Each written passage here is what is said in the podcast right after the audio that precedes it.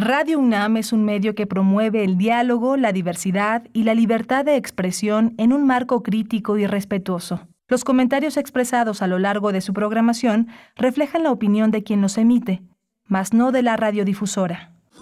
Radio UNAM presenta Primer Movimiento. El mundo desde la universidad. Hola, buenos días. Ya son las 7 de la mañana con dos minutos aquí en el centro del país, en la Ciudad de México. Son las 6 con dos minutos allá en el norte, muy en el norte, en Chihuahua.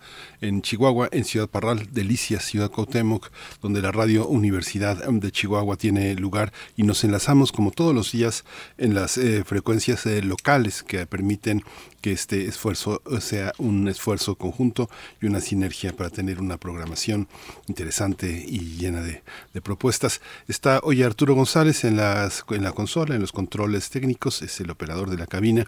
Rodrigo Aguilar es el productor ejecutivo y Violeta Berber es la en asistencia de producción. Berenice Camacho en los micrófonos. Querida Berenice, buenos días. Miguel Ángel Quemain, muy buenos días. Aquí estamos de nuevo en este carrusel que nunca para, acompañándoles eh, en este espacio matutino de Radio UNAM. Bienvenidos, bienvenidas. Iniciamos con nuestra programación de esta mañana. Vamos a tener en unos momentos una conversación sobre un evento que tendrá lugar el día de mañana, mañana a las 5 de la tarde en Casa del Lago, en este foro Alicia Urreta, es el foro abierto de Casa del Lago. Estaremos conversando con su directora Cintia García, García Leiva eh, y también con Luis R. Ruiz, coordinador del proyecto del que vamos a hablar, de Liria, Dramas y Dragonas. Es un encuentro de diálogo y show de artistas drags emergentes. Ustedes saben lo que es el drag, pues cuéntenos. Y si no, les vamos a decir en unos momentos más, precisamente con Luis Ruiz, coordinador de este proyecto, es creativo transdisciplinario, eh, cuyo arte y diseño giran en torno a la diversidad, la inclusión y la justicia social y explora la relación entre las humanidades experimentales y las tecnologías emergentes. Deliria, Dramas y Dragonas mañana en Casa de Vamos a tener también las eh, fonografías de bolsillo a cargo de Pavel Granados. El tema del es la actualidad del bolero. Vamos a escuchar un audio que nos propone Isaac y Nora cantando en tu pelo de Luis Demetrio.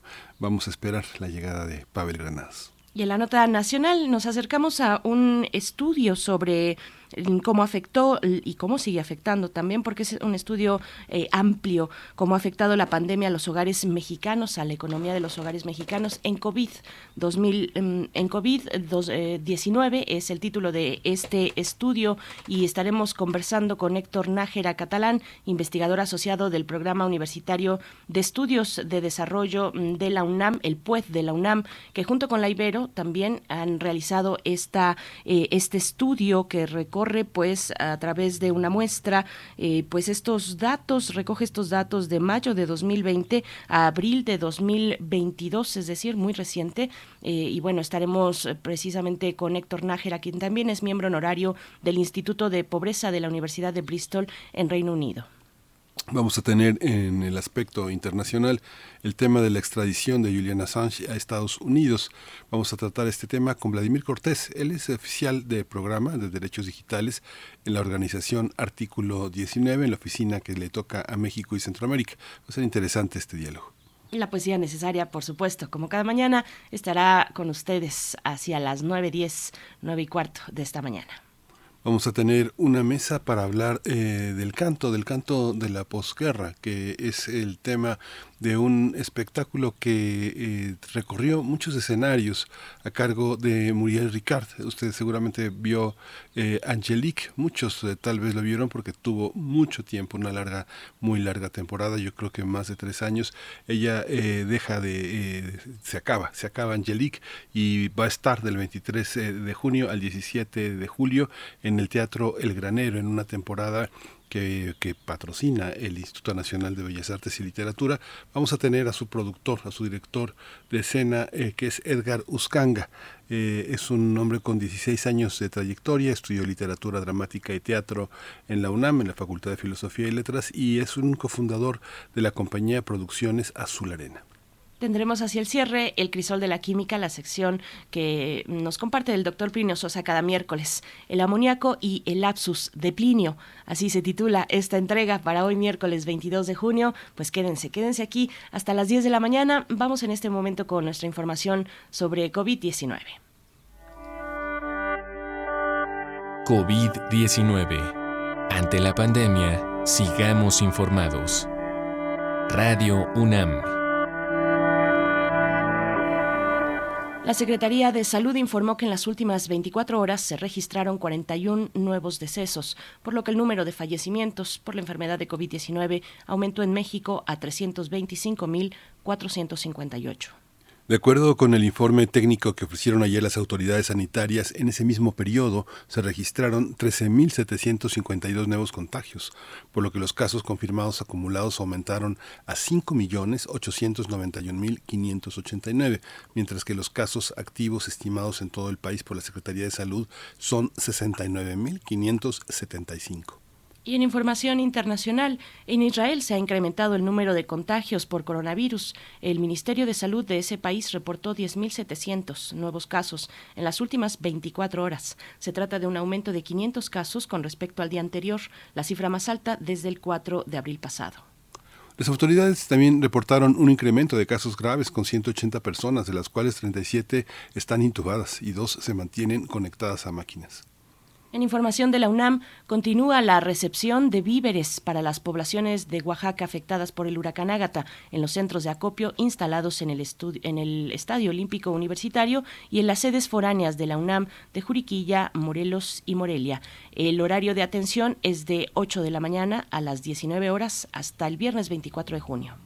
Los artículos que se requieren son agua embotellada, latas de comida, vigentes, por supuesto, frijol, arroz, aceite, productos de higiene como papel sanitario, jabón, toallas femeninas, pañales, entre otros, además de ropa en buen estado.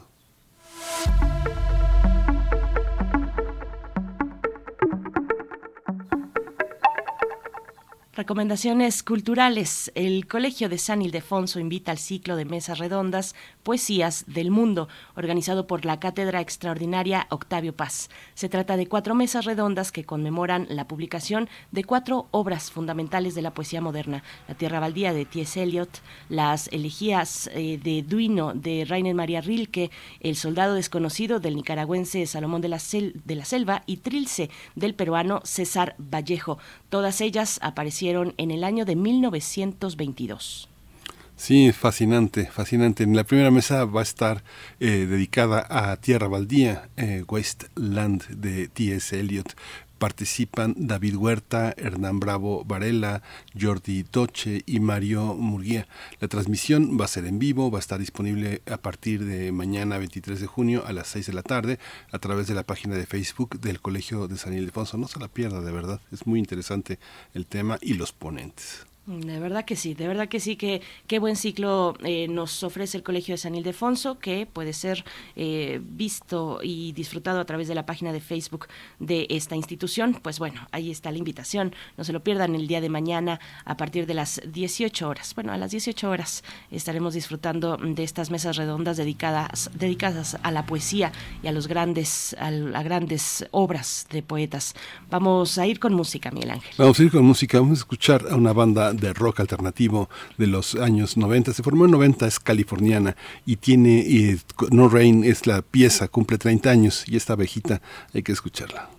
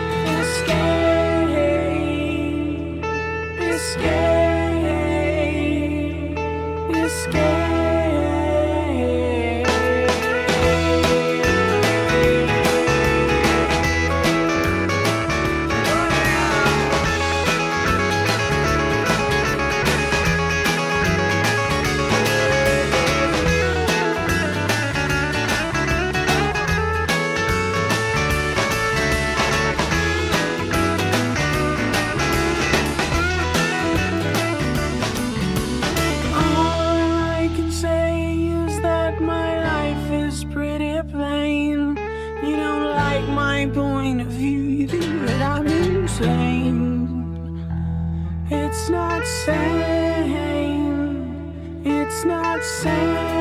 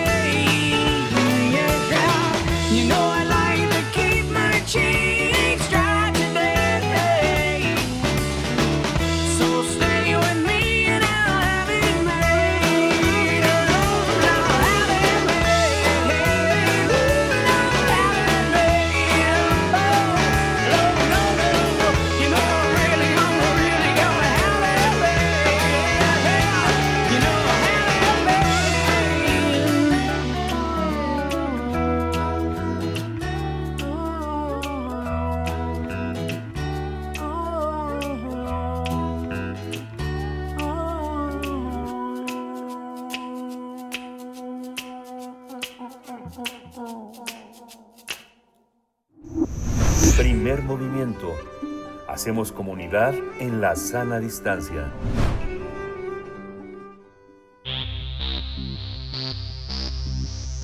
De festivales, ferias y más. Recomendaciones culturales. En el marco del mes del orgullo LGBTIQ la Casa del Lago UNAM presenta Deliria, Dramas y Dragonas, un encuentro que mezcla la conversación y un show con artistas drag emergentes. El objetivo es visibilizar otras narrativas sobre quiénes pueden hacer drag, su poder político para crear comunidad e impulsar creatividad ante la adversidad de la heteronorma. Como parte de estas actividades será presentado Deliria, un cine bilingüe que reúne experiencias de personas queer y mujeres que se, eh, que se muestran vulnerables al hablar sobre el autodescubrimiento a través del trauma, el empoderamiento tras sobrevivir al abuso y encontrar el poder de la feminidad. La jornada va a culminar con un espectáculo de drags emergentes con artistas eh, Astra, Lem, Carlangas, eh, Erin, Monstrosity, Garcone y Cobra. La cita es mañana jueves 23 de junio a las 17 horas en el foro Alicia Urreta de Casa del Lago. La entrada es gratuita hasta completar el aforo. Vamos a conversar sobre este espectáculo de drags emergentes y las actividades en Casa del Lago en el marco del mes eh, del orgullo LGBTIQ. Y están con nosotros ya Cintia García Leiva. Ella dirige la Casa del Lago de la UNAM. Qué gusto que estés esta mañana, Cintia, con nosotros. Bienvenida. Hola, ¿cómo están? Un gustazo otra vez, Berenice Miguel Ángel. Muchas gracias por tenernos por acá. Gracias, gracias querida Cintia García Leiva, bienvenida a este espacio que también es tuyo. Y bueno, también por mi parte presento a Luis R. Ruiz, coordinador del proyecto Deliria. Es un creativo transdisciplinario cuyo arte y diseño giran en torno a la diversidad, la inclusión y la justicia social, explorando la relación entre las humanidades experimentales y las tecnologías emergentes. Luis Ruiz, gracias por estar esta mañana mm, en este espacio. Bienvenido a Primer Movimiento. Hola, muy buenos días. Qué mejor manera de empezar el viaje con ustedes para platicarles de delirio. Gracias. muchas gracias Luis Ruiz. Es muy interesante que este espacio de la Casa del Lago eh, siempre eh, enmarcando lo emergente tenga las drags, los drags como parte de la programación. Siempre han tenido que arreglárselas solos, solas. Cintia, cuéntanos cómo llegó este proyecto a Casa del Lago. Claro que sí, pues mira, tengo el enorme gusto de conocer a Luis desde hace algunos años en un contexto distinto, en un contexto eh, de escuela. Yo estuve dando clases eh, un tiempo en la escuela de la Universidad Centro, eh, precisamente en medios digitales, y ahí conocí a Luis, enorme talento que ya ustedes podrán ir descubriendo también a, a rato que platiquemos con él. Y desde entonces, uno de sus proyectos también finales de, en la universidad era de Liria, fanzine que en su momento, cuando me lo platicó, recién estaba cocinando, tenía que ver con esos planos también de pensar un montón de historias efectivamente que tienen que ver con eh, personas queer y con mujeres, como ya bien decías Miguel Ángel, que están tratando de encontrar otra manera de narrar vulnerabilidades. Y en esa clase bellísima que teníamos, Luis estaba tratando de acomodarlo en plano material también pensando en cómo se distribuyen esas narrativas, en cómo podemos eh, involucrar a más comunidades haciendo la bilingüe y demás, y desde ahí quedó como una pequeña semilla fundada. Eh, más adelante nos volvimos a reunir, hemos estado un poco ahí en contacto eh, y el proyecto fue creciendo mucho más a esta propuesta que se complejizó, que se hizo otra vez más potente, eh, en diálogo pues con el equipo también de Casa Lago y con Luis, y definimos este proyecto que sería sí presentar Deliria, pero precisamente tratar de mostrar otra vez, remediar otra vez, eh, buscar alternativas mediales, materiales, narrativas en Casa del Lago con este show. Nos pareció una propuesta bellísima eh, poner a estas artistas eh, en un escenario que normalmente digamos, tiene este contexto siempre institucional, finalmente estamos en la UNAM y finalmente estamos en un recinto institucional, y la apuesta de traer un show que casi siempre ocurre en otros espacios, espacios nocturnos, espacios festivos, espacios eh, fuera muchas veces de lo que significa precisamente la institucionalidad, y poner este diálogo en plano con la práctica del performance y poner a dialogar las narrativas del fanzine con lo que puede hacer este show nos pareció espectacular y coincidía muy bien también con el programa eh, general que estábamos haciendo para este mes, para este de, la celebración en junio. Entonces eh, ha sido muy lindo, eh, mucho diálogo, llevamos varios meses platicándolo con Luis y con el equipo y se ha dado así, estamos felices también de, de lo que pueda ocurrir mañana y de las propias comunidades que puedan ir formándose también en Casa del Agua al respecto.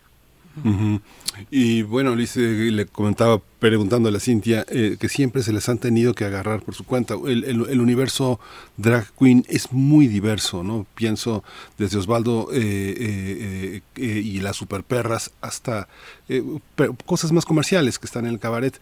¿Cómo, cómo ha sido esta esta emergencia eh, ha sido arreglárselas solos porque diseñan el vestuario, arman el maquillaje, hacen los peinados, eh, hacen todo prácticamente. Eh, ¿Qué significa tener apoyo y reconocimiento institucional en este contexto, Luis? Pues mira, justamente por lo que estás platicando, el tipo de adversidad que comúnmente se encuentra en los espacios que son LGBTQ orientado al drag, pues vayan, eh, son predecibles, sin embargo, eh, las personalidades con las que vamos a contar el día de mañana nos van a contar más sobre una perspectiva justamente femenil, sí drag, pero personas que hacen drag que son mujeres cis, mujeres trans y personas no binarias, que incluso se topan con ciertos este, retos que comúnmente la gente no asociaría con los espacios LGBTQ nocturnos. Y por ende, el sabor y los colores y los tamaños y los tonos del repertorio de personas que mañana nos compartirán su arte es incluso atípico dentro de lo que son espacios de divergencia de género. Entonces, efectivamente, en un país como México, que también abunda el machismo, incluso en espacios que normalmente nos atribuirían que existe, pues vaya, para eso nos va a mucho el conversatorio, para justamente podernos familiarizar más con el tipo de vivencias eh, que atraviesan este tipo de como discriminación, con cierta intersección atípica, bueno, más que nada la resiliencia y lo que es este, florecer en espacios institucionales como lo es la Casa del Lago, porque justamente el tono jamás es de revictimización, sino de celebración, e incluso como la fuerza qué es la feminidad para afrontar con varias adversidades y por ende nutrir el arte que sale de ahí. Me voy a seguir contigo, Luis, para que, bueno, en este hilo de un amplio registro de lo que significa el drag, que, pues hay que decirlo, nos ha llegado a través de espectáculos de la televisión estadounidense que se han replicado también en México. Mm, yo considero que a veces no con tanta fortuna, a veces sí, pero, pero bueno, cada quien tendrá su opinión, aunque tal vez no necesariamente todo el mundo tiene una opinión, tal vez no necesariamente todo el mundo conoce el mundo del drag y lo que representa para la comunidad que lo hace. Que nos puedes contar un poco qué es, qué es el drag, qué es el drag con esta visión además atípica que nos están comentando que se presenta en Casa del Lago desde personas que mm, tal vez no representan a la generalidad de quienes están haciendo drag, que son precisamente mujeres cis, mujeres trans, personas no binarias. Cuéntanos, Luis, ¿qué es? ¿Qué es el drag? Pues muchísimas gracias. Justamente creo que la percepción común sobre lo que son eh, las drag queens y que incluso es una visión limitada sobre lo que abarca el drag, es meramente hombres eh, disfrazados de personajes femeniles o meramente mujeres para pues crear comedia, ¿no? O lo que comúnmente es esta este tema del folclore mexicano tan sabroso que se le conoce como la jotería. Sin embargo, como muchas cosas en la vida, no es un tema binario de blanco y negro, no es exclusivamente hombres disfrazados de mujeres. También existen mujeres que hacen drag, hombres que hacen drag. Pueden ser personajes de drag que incluso ni siquiera eh, pertenecen al espectro binario de género. Hay personas que dicen, ay, esto ni siquiera se ve humano, esto será un payaso. Eh, también hay tonos desde lo que es, sí, meramente cómico. Eh, hay cosas que dirías, wow, cuando les dan su show de halftime en el Super Bowl? Hay unos que son más oscuros. Entonces, en realidad lo que se refiere drag es esta maleabilidad del género, es como parodiar el género, sus estereotipos, sus percepciones, y todo proyectarlo a través de este chile mole y pozole, que es, como bien lo mencionan, el maquillaje, el vestuario, la peluca, la música, bla, bla, bla. Como muchas cosas en la vida, hay mil estilos diferentes y es especialmente eso lo que queremos demostrar el día de mañana, con un repertorio incluso muy vasto, muy diferente y más que nada que incite no solo introspección sobre el estilo de drag que están viendo en el escenario, sino a lo mejor hay una curiosidad dentro de las personas que nos visitan de meter la mano en ese tipo de alberca de malabilidad del género que es tan divertido. Finalmente es enriquecedor. Cualquier cosa que nutre a la introspección sobre las identidades de género propias es enriquecedor. Claro. Bueno, yo me iba, yo estaba describiendo una pues una tradición o una vía, eh, aquella mm, desde la televisión estadounidense que, que, nos ha llegado, que es una vía muy comercial, pero por supuesto que tenemos una tradición, una tradición nocturna en recintos nocturnos eh, en, en, México, especialmente en Ciudad de México, pues que tienen muchísimo tiempo, ¿no? Eh, Cintia García Leiva, querida, cuéntanos, cuéntanos un poco, además del, del programa amplio en el que se inserta Deliria, que ustedes han dedicado en este mes, pues a hablar de la diversidad eh, no solamente a festejar, ojalá algún día solamente estemos hablando de celebrar la diversidad en la que, de la que somos parte, sino también seguir haciendo énfasis en las luchas que están irresueltas, en las deudas históricas para con esta comunidad. ¿Cómo se ha acercado Casa del Lago a este, a este mes, Cintia? Sí, Berenice, querida, pues em, quiero como retomar nada más lo que lo que ya decían ustedes tres que tiene que ver con tomar una dimensión de cuidado. Esta aproximación de cuidado a cualquier eh, acercamiento que pueda tener Casa del Lago a posturas emergentes y posturas siempre complejas como es el caso de este tema. Eh, y, y, en general creo que como nos estamos eh, tratando de acercar en, en las distintas celebraciones me gusta mucho que rescates esa palabra porque tiene que ser así. Si la institución puede proveer algo, y lo hemos comentado, me parece, nosotros tres en otras ocasiones bajo otros temas, si la institución puede proveer algo cuando está buscando acercar y acercarse a comunidades que normalmente no están institucionalizadas, tiene que tiene que ser seguridad o cierto tipo de seguridad y cierto tipo de cuidado. Y precisamente esta dimensión del cuidado puede partir de abrir una pregunta de, la total eh, eh, humildad, donde todas estas inquietudes y todas estas eh, límites que son borrosos pueden caber allí, precisamente para tratar de buscar cómo en esa diversidad hay tantos conflictos todavía, conflictos que a veces entendemos y a veces no, conflictos que son muy específicos muchas veces de grupos, de discusiones que además van cambiando con el contexto, como es el caso de precisamente pensar el machismo dentro del mundo queer, que es un tema ya de por sí complejo porque es muy específico y a la vez tiene muchos matices. La institución me parece que lo que se puede permitir o lo que le puede permitir a su público es abrir y dejar eh, el plano para que la discusión ocurra allí entre públicos y entre y entre los performers, las artistas. Y en ese sentido es que quisimos eh, las tres actividades ponerlas de esa manera. Tuvimos hace 15 días una presentación de cortometrajes del Festival de Diversidad Sexual Quorum, que ocurre normalmente en Morelia, pero que ya tiene desde hace varios años sucede también en Ciudad de México, en Casa del Lago. fue una presentación bellísima, presentamos varios cortes y también conversaciones al respecto de este tema en el cine, que es otro tema maravilloso.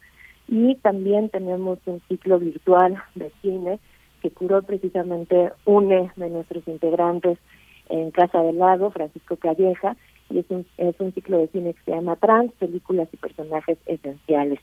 Eh, eso lo pueden revisar en la página de Casa del Lago y son vínculos a sitios donde tienen eh, gratuitamente ustedes acceso a ver estos cortometrajes con una curaduría bellísima de Francisco Calleja y culminamos pues eh, no solo el mes de junio y esta celebración sino el semestre de actividades con esto que ocurre mañana eh, con Deliria y con estas dragonas maravillosas que ya queremos ver.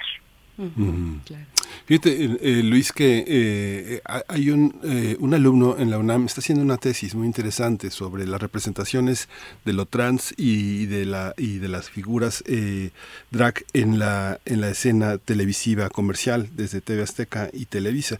Es muy interesante verla, ver cómo ha sido representada esta figura ridiculizada, humillada en, en talk shows, en telenovelas, en todo este espacio hay un, hay una, hay, hay un elemento que haga digerible en lo comercial lo drag y otro que sea este horizonte alternativo, lo que ustedes van a presentar es que hay personas detrás del vestuario, del maquillaje, del show, de la capacidad de resiliencia. Hay historias de muchísima violencia, son la punta de un iceberg de violencia y humillación. ¿Cómo, cómo, ¿Cómo lo observas en el terreno comercial, los grandes shows que han armado también desde el espacio comercial hasta estos pequeños shows? Ahora que hablaba de las hermanas vampiro, eh, de la superhermana, de Superperra, de Osvaldo Calderón, ¿cómo, ¿cómo están esos dos mundos aparentemente tan equidistantes? Bueno, no aparentemente, muy equidistantes, ¿no, Luis? Claro, pues justamente estamos en un momento donde el drag está cobrando mucha popularidad en lo que es el mainstream especialmente debido a cierto programa televisivo estadounidense. Y es delicada la conversación porque muchas veces el discurso que se promueve, junto con la visibilización de drag, que en su mayoría son hombres cis y son hombres blancos, es de asimilación. Y en realidad lo que queremos rescatar con los shows de Deliria y el discurso en general de Deliria es la perspectiva del drag como político y como de protesta finalmente son las sexoservidoras, las mujeres trans y y las drag queens quienes siempre han abogado por el progreso genuino de la comunidad LGBTQ+. Entonces, aunque es totalmente pues eh, positivo que se esté ganando más visibilidad, ya sea en programas televisivos estadounidenses o mexicanos, siempre es importante tener claro que la asimilación jamás va a ser la respuesta para el verdadero progreso, especialmente cuando hay que tener en mente las genuinas prioridades que deben presentarse en eventos como lo será la marcha del sábado. Sí. Efectivamente hay varios logros, como lo ha sido el matrimonio y que es como la adopción. Sin embargo, hay que priorizar otros temas como lo es el desabasto de retrovirales para personas con VIH, eh, la cantidad de violencia que se vive, transfeminicidios que se viven en Latinoamérica, especialmente en México, que desafortunadamente es el segundo lugar con más violencia de género de Latinoamérica. Entonces, es aprovechar el tipo de plataformas, ya sean televisivas o de espacios como lo es la Casa del Lago, para dar a entender la urgencia que hay en ciertas problemáticas de diversidad de género, independientemente de la narrativa gay, que comúnmente eh, son las personas como de embajadores, póster de todo el espectro de diversidad de género que hay. Este, fíjate Cintia que eh, en la Facultad de Filosofía y Letras, en el Colegio de Teatro, tardaron muchísimos años en que hubiera una cátedra de teatro infantil, ¿no? Mireya Cueto y este y Nadia González Dávila trataban de impulsarla y había alguien que es prescindible y olvidable, que decía, mientras yo esté vivo no va a haber una cátedra de teatro infantil. Me imagino que muchas cátedras, parte de esto es el tema, el tema del drag, el tema de las representaciones escénicas eh, que se conviertan en una materia, en una posibilidad dramatúrgica, en una posibilidad de dirección y de interpretación. Tú, digamos, como parte de la, de la, de la UNAM, como alguien que ha tenido como compañero de banca eh, a una persona que ahora es un eh, representante, un coordinador de un proyecto tan importante como este, ¿cómo lo observas pensando a distancia lo que ha sido invisible en nuestra universidad y lo que ahora empieza a ser visible desde un espacio como es la Casa del Lago? Eh, sé si tú siempre me haces unas preguntas muy buenas a las siete y media de la mañana. es, la, es la mera hora, es la mera hora para, para empezar el día. eh, pues bueno, a ver, sí, yo tengo en, términos académicos tengo un espectro pues muy delimitado eh, para hablar, pero bueno, se puedo pensarlo en eh, precisamente en la facultad de filosofía y letras, donde también, donde también vengo, específicamente en esta área comparatística que es en donde me desarrollé y donde gran parte del enfoque de estudio de temas pues tenía que ver precisamente con aproximaciones a contenidos. Entonces, quizá en, mi experiencia, en donde he visto una aparición más frecuente y más normalizada, es decir, menos escandalosa, menos eh, eh, que, que, que hace explotar menos las cabezas de las personas, ha sido, por ejemplo, en cine, en diálogo con literatura o en artes visuales, en diálogo con literatura. Em, no sé por qué me está viniendo de hecho a la mente justo esta exposición bellísima que está actualmente en el Museo Tamayo de Julio Galán, que ya fueron a ver, que es una joya total y una curaduría muy nueva lo que se había presentado de este pintor, ¿no? Normalmente habíamos eh, visto eh, otras otras miradas a la obra y esta es la primera vez, al menos hace que veo, fue curaduría de Magali Lara, una aproximación precisamente desde el queer y desde un montón de transiciones también eh, súper complejas entre la psique, lo político, lo familiar y lo sexual, y creo que esto está pasando cada vez más en términos académicos y también incluso curatoriales. Una apertura ya no solo de tema y de comparar aproximaciones, sino de mostrar directamente allí el imaginario y sus problemas. Primero fue eh, pasar desde del tabú a la apertura y luego de la apertura temática, como ya un primer logro de poner las cosas sobre la mesa, a luego las distopías, que es un poco también lo que me parece que ha dicho Luis hoy, decir, está todo esto sobre la mesa, efectivamente se celebra que se hable de esto y que haya más espacios para hablarlo, pero hay un montón de problemas que no están dichos y que se vinculan otra vez con un espectro político también de lo que significa la individualidad de nuestro país y por supuesto la colectividad. Entonces, eh, eso, eso así en términos muy generales, al menos desde el ámbito comparatístico, creo que puede evolucionar a tocarse como tema o a decir precisamente cine gay o cine trans y hacer entonces una lista de cartelera y demás, a realmente explorarse como un problema que también eh, pues eh, toca a otras a otras personas que se identifican con otro tipo de, de identidades de género. Eh, las, los problemas muchas veces que comparten estas comunidades reflejan también los otros que hemos hecho tabú eh, en la heteronorma, ¿no? Y, y, eso me parece que puede explorarse todavía mucho más, al menos ya decía en ese espectro de literatura que se compara con otras artes. Ay, Cintia, qué, qué, qué, comentario tan interesante, de verdad. Eh, qué, qué, orgullo, qué orgullo eh, contar con personas como tú eh, al frente de instituciones, de espacios dentro de la UNAM. De verdad, te lo digo sinceramente. Y bueno, vamos ya acercándonos al cierre. Gracias, querida, querida Cintia. Luis, un poco regresando también a la cuestión de, de, los usos de estas expresiones, por supuesto como el drag, pero también abriéndolo, ¿no? Al conjunto de la comunidad de la diversidad sexual. Me quedé pensando en tu comentario anterior, porque eh, en este mes mm, muchas empresas, empresas eh, privadas, pues lucrativas, se pintan de, de arco iris, el, aquel llamado, no sé si ya se llama de otra manera, pero para mí era el rainbow washing, ¿no? Este lavado de cara multicolor eh, que, que hacen, pues, en, en el contexto de generalmente de la marcha, ¿no? Y que hacen también un, uso, a mi parecer, poco ético de una lucha y no necesariamente se hacen cargo de una responsabilidad social para con la comunidad LGBT. Eh, cuéntanos, cuéntanos de esto de cara, de cara de nuevo a la marcha, se acentúa ese tipo de críticas en estos momentos, ¿no? Claro, efectivamente también se le conoce como el capitalismo rosa y me da mucha curiosidad conforme han avanzado los años, que es más polarizante la percepción del mismo ¿no? No buscar la validación de corporaciones para ser visibles, sino al contrario, de misma manera que hablamos sobre aprovechar ciertas plataformas, es lo que debe ocurrir con las corporaciones. Y una conversación muy curiosa que ha sido difícil navegar en redes sociales últimamente, obviamente ha sido la última producción que está en cine de cierto estudio de animación estadounidense, que justamente ha delatado mucho el tema y lo mucho que queda por hacer respecto a como la visibilidad de algo tan bobo como es la homosexualidad entre como parejas homoparentales y bueno, les pones a temas como de dragas en como carritos de corporaciones en la marcha del orgullo y en realidad lo que parece es explotando payasos eh, para justamente cumplir la cuota, vaya, que se cumplió con la diversidad. Y lo que me impresiona mucho es que son las generaciones más jóvenes, refiriéndonos a generaciones como los Gen Z. Yo soy persona Gen Z, la primera generación, entonces ya parezco añejado. Imagínense que tengo 25.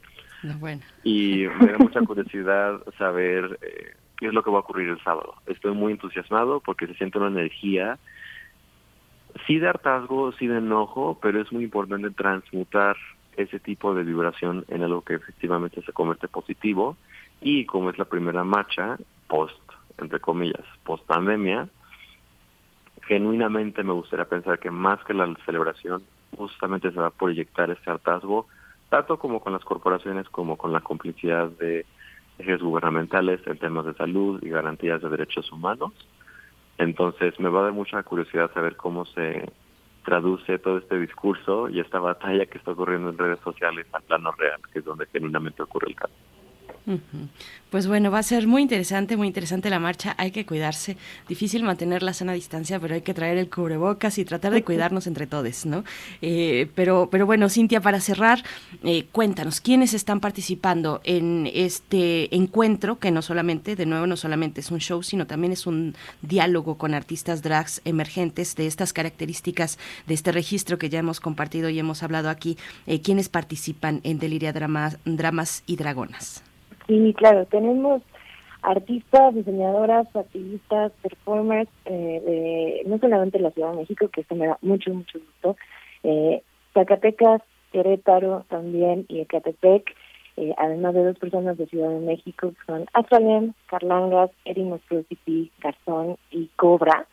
Son las personas que estarán mañana en esta mesa de diálogo y luego en este show de artistas con artistas drag eh, son, son personas, pues ya decíamos, eh, sobre todo que pueden perfilarse como juventud y como talentos emergentes del drag que ya tienen un camino avanzado en este terreno y, que además han estado preparando, la verdad, con muchísimo entusiasmo y generosidad estas semanas lo que presentan mañana. Entonces, Astralem, Carlangas, El City, Garzón y Cobra, mañana a partir de las 5 de la tarde en la Casa de la UNAM, en el bosque de Chapultepec, la entrada libre y pues esperamos. Pues muchísimas gracias a los dos, Cintia García Leiva, directora de la Casa del Lago UNAM, muchas gracias, Luis Ruiz, coordinador del proyecto de Liria, mucha suerte, mucho que, que tenga continuidad, que esto crezca y que se multiplique en todo el país. Muchas gracias por su presencia. Gracias, gracias Miguel Ángel, gracias querida Ver, siempre un placer hablar con ustedes a estas horas, este, que ya nos, nos despiertan. Luis querido, te veo mañana. sí, muchísimas gracias, este fue mejor que cualquier café. ¿Eh? Exacto, Gracias. ya nos pusimos al día. Sí, y para arrancar, para arrancar también dos recomendaciones, porque el coloquio de las perras de Antonio Marquet y, eh, y, Perra, este, Super Perra en Rebeldía, eh, son dos textos que publicó la Guamas Capozalco sobre un seguimiento de, muchísimos años, yo creo que más de 20 años eh, de, de, seguir este tema y vale muchísimo la pena acercarse a estos, a estos textos. Muchas gracias, seguimos con esto un abrazo, muchas gracias, que estén muy bien. Chao. Buen día, nos vemos mañana. Hasta mañana. Nos vemos mañana. Luis R. Ruiz, coordinador del proyecto Deliria, y Cintia García Leiva, directora de Casa del Lago de la UNAM. Vamos a ir con música a cargo de Lenny Kravitz, I Belong to You.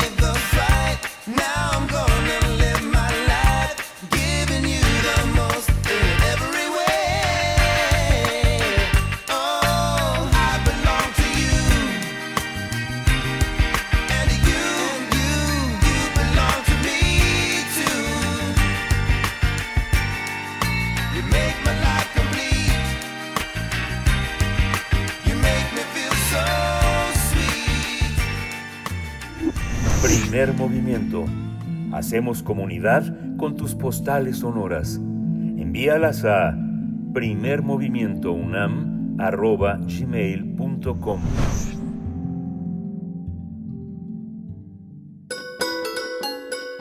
Fonografías de bolsillo otro encuentro entrañable es el que tenemos los miércoles en las fonografías de bolsillo con Pavel Granados. Ya nos acompaña a través de la línea, escritor y director de la Fonoteca Nacional para hablar de la actualidad del bolero. Pavel, ¿cómo estás? Muy buenos días. ¿Cómo están, Bere, Miguel Ángel? Yo aquí con medio malo de la garganta. Ay, querido, mejórate, mejórate. Pero creo que me oigo. Te escuchas bien, te escuchamos bien. Cuéntanos. Pero bueno, mira, muy contento de saludarlos y de platicar un poquito, porque tuve la suerte de estar hace unos días en Cuba, en donde estuve platicando precisamente acerca del bolero y con precisamente además con las personas que se dedican a la pues a la preservación del bolero allá en Cuba, todo a propósito de la candidatura que se está haciendo ahorita para de en torno al bolero que ya les platicaré más adelante, pero me han surgido varias reflexiones en torno al bolero porque bueno pues bueno pues siendo un tema tan importante siendo un tema que une a, a México y a Cuba pero además es, muy curioso porque une a, a muchos eh, países del continente no yo creo que cada eh, y bueno se han se han hecho se han escrito muchos libros en donde se eh, investigan cuál es la la presencia del bolero en cada uno de los países de América Latina. Bueno, incluso en Estados Unidos se han llegado a componer boleros. En España ha habido una gran, este, pues sí, una gran tradición del bolero. Durante mucho tiempo los españoles se dedicaron a componer bolero. Eh, allí en Cuba algunos se asombraron porque en Argentina hay una gran tradición del bolero, que es así, yo creo que hoy no es tan conocida. Sin embargo, bueno, ese bolero Vete de mí que cantaba a Bola de Nieve es argentino. Y pues yo me, vine con muchas preguntas, muchas ideas en torno al bolero. En primer lugar, uno de los aspectos de del bolero, pues hoy, es que a lo mejor las personas que interpretan boleros, las personas que se saben los boleros, muchas veces no saben siquiera que se trata de un bolero lo que están interpretando. O sea que si le preguntamos a la gente que, cómo reconocer un bolero, a lo mejor no lo sabe, ¿no? Eso yo creo que pasa sobre todo aquí en México, más que en Cuba, donde tienen muy arraigada la manera de interpretar el bolero. Pero fíjense ustedes que, por ejemplo, a lo largo de América Latina, también la idea del bolero se ha desdibujado un poquito. Eh, y, e incluso ha dado lugares ha, dado lugar a nuevas maneras de interpretar el bolero. Por ejemplo este República Dominicana uno de los géneros que bueno creo que incluso lo tienen registrado como patrimonio inmaterial es la bachata. Y los musicólogos eh, de la República Dominicana dicen que la bachata es el bolero dominicano, o sea que es la formulación dominicana del bolero, lo cual es muy interesante porque a lo largo de del continente pues ha, ha evolucionado y ha cambiado, ya ha crecido el bolero, pero lo que más me llamó la atención ahora que estuve en Cuba, que estuve oyendo, fui a varios lugares, estuve platicando, escuchando grupos cubanos de bolero y me llamó mucho la atención y se me hace muy importante que la que lo que estuvimos platicando es que hay dos maneras de ejecutar el bolero que son muy diferentes entre sí. Una de ellas es el, el bolero cubano, digamos, el original, el bolero que nació en Cuba, que es un bolero que es muy similar, es básicamente el mismo ritmo que el danzón. Cuando escuchamos estos boleros, por ejemplo, para no ir más lejos, para que así alguien puede imaginarse cómo es ese bolero interpretado a la cubana, pues el bolero Lágrimas Negras. Ese bolero, pues es tiene la todos los elementos de cómo sería el bolero cubano. Es un bolero son, termina convirtiéndose en un son al, final de la canción, pero es como una especie de danzón, está muy adanzonado, ¿no? El, eh, ese, ese bolero. Y el bolero mexicano, que es el bolero que nació en los años 40, influido por la música de Cole Porter, y ese es un bolero que ahí es muy fácil definirlo, es el bolero con las maracas que suenan tal como que lo cantan los panchos, con esas guitarras y esas maneras de cantar los boleros, de interpretar las maracas, es el bolero que se, que se popularizó en México. Aunque lo crearon en Nueva York, se popularizó aquí en México.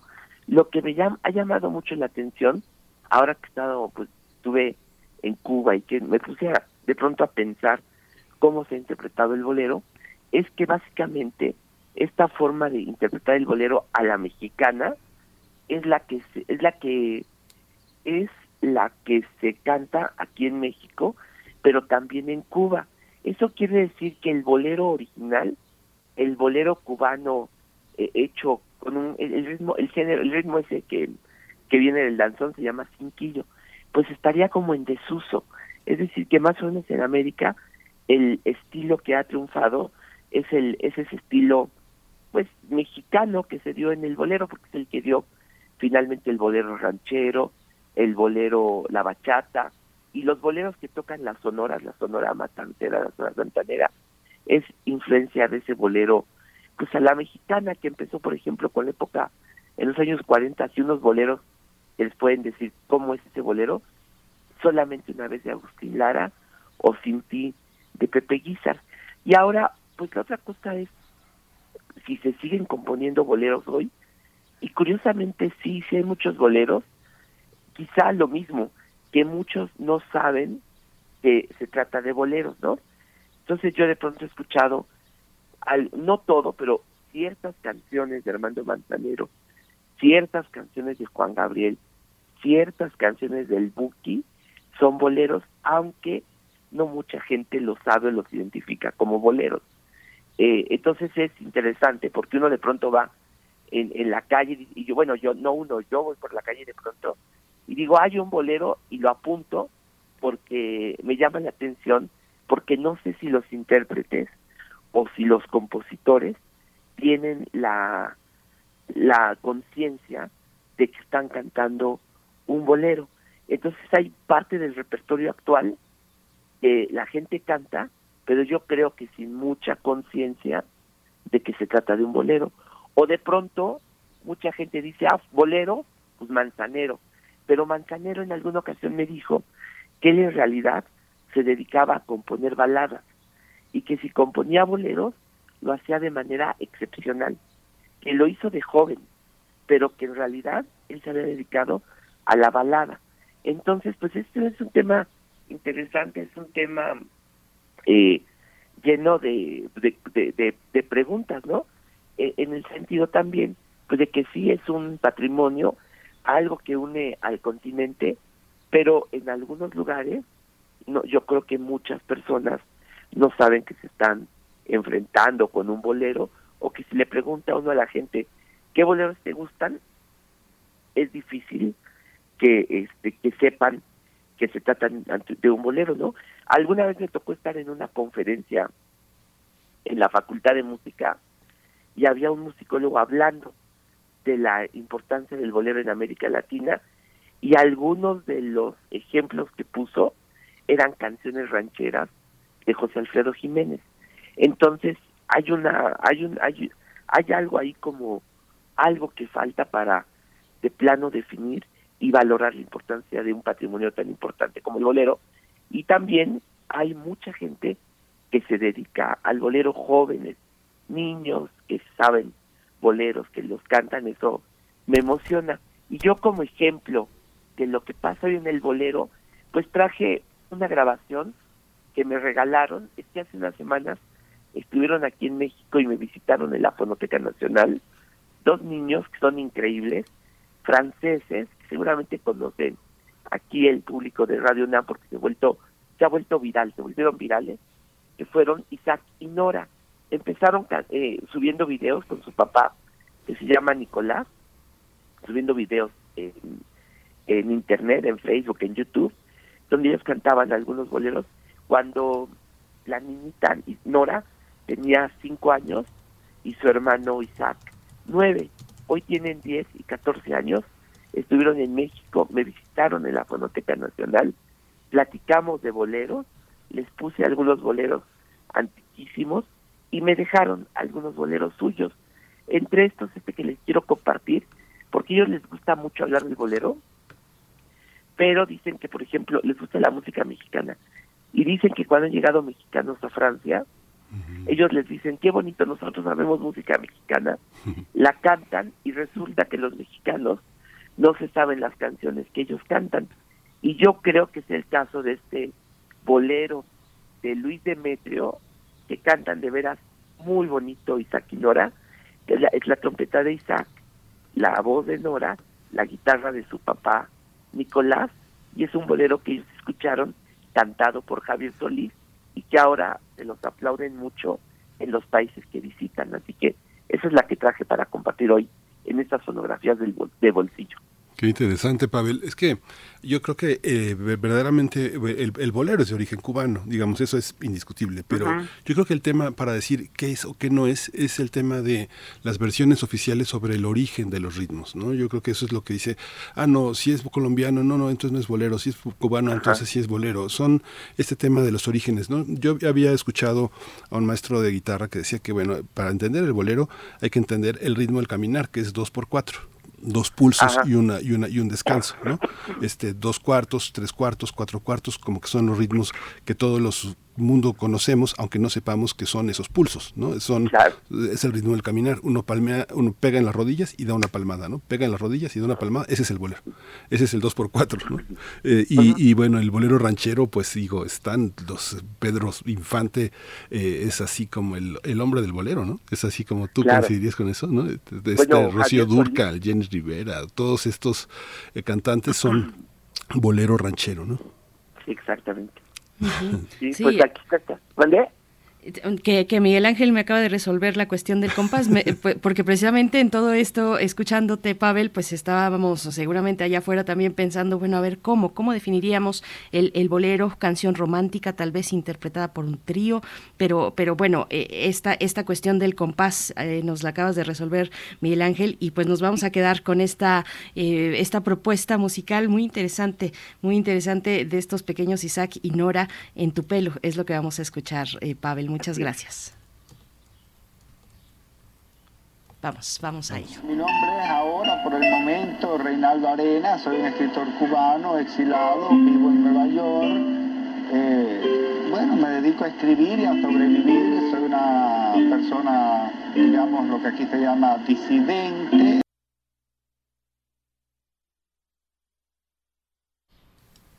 A ver, ya lo tenemos por acá. Nos confundimos por ahí con, nos adelantamos con la propuesta que venía para la poesía, pero a ver, vamos a darle oportunidad a la producción que nos avise si ya podemos escuchar Isaac y Nora en tu pelo y con ello también nos vamos a despedir ya de la Radio Universidad del Estado de Chihuahua. Nosotros nos vamos después al corte. Vamos con música. Vamos.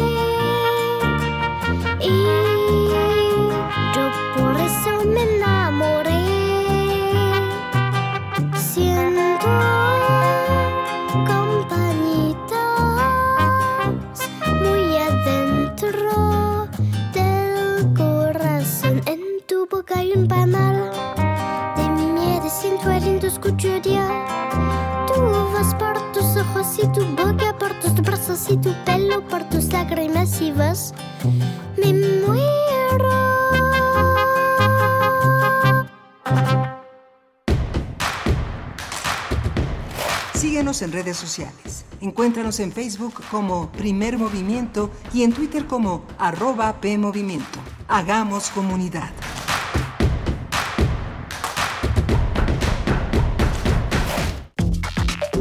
Alrededor de un tema siempre habrá muchas cosas que decir.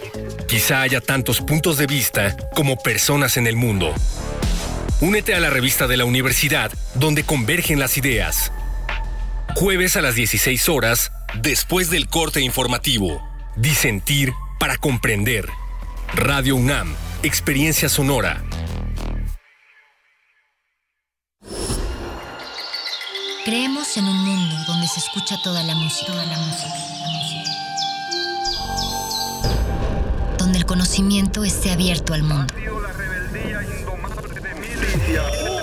Donde se ame de todas las formas. Ese mundo es posible y vamos a pelear por él. Resistencia modulada.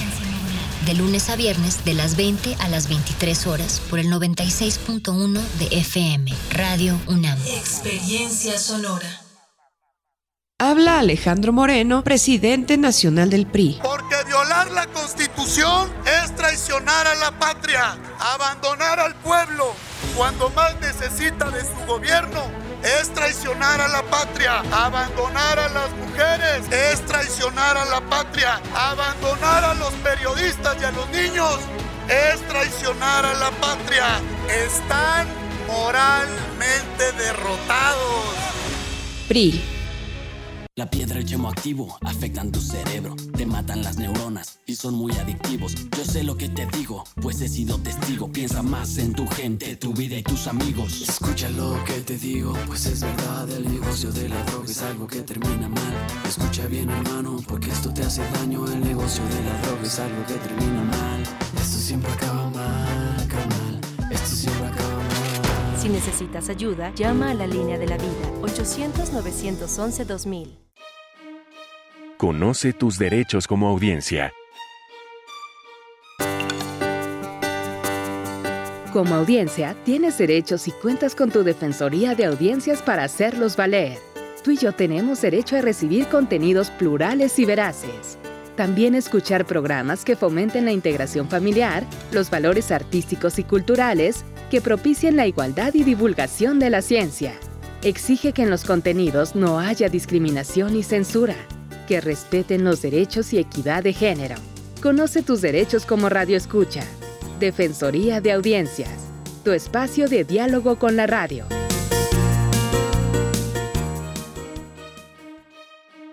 Te invitamos a contactar a la defensora a través de su correo electrónico defensordeaudiencia@unam.mx. Visita su página electrónica defensordelaudiencia.unam.mx.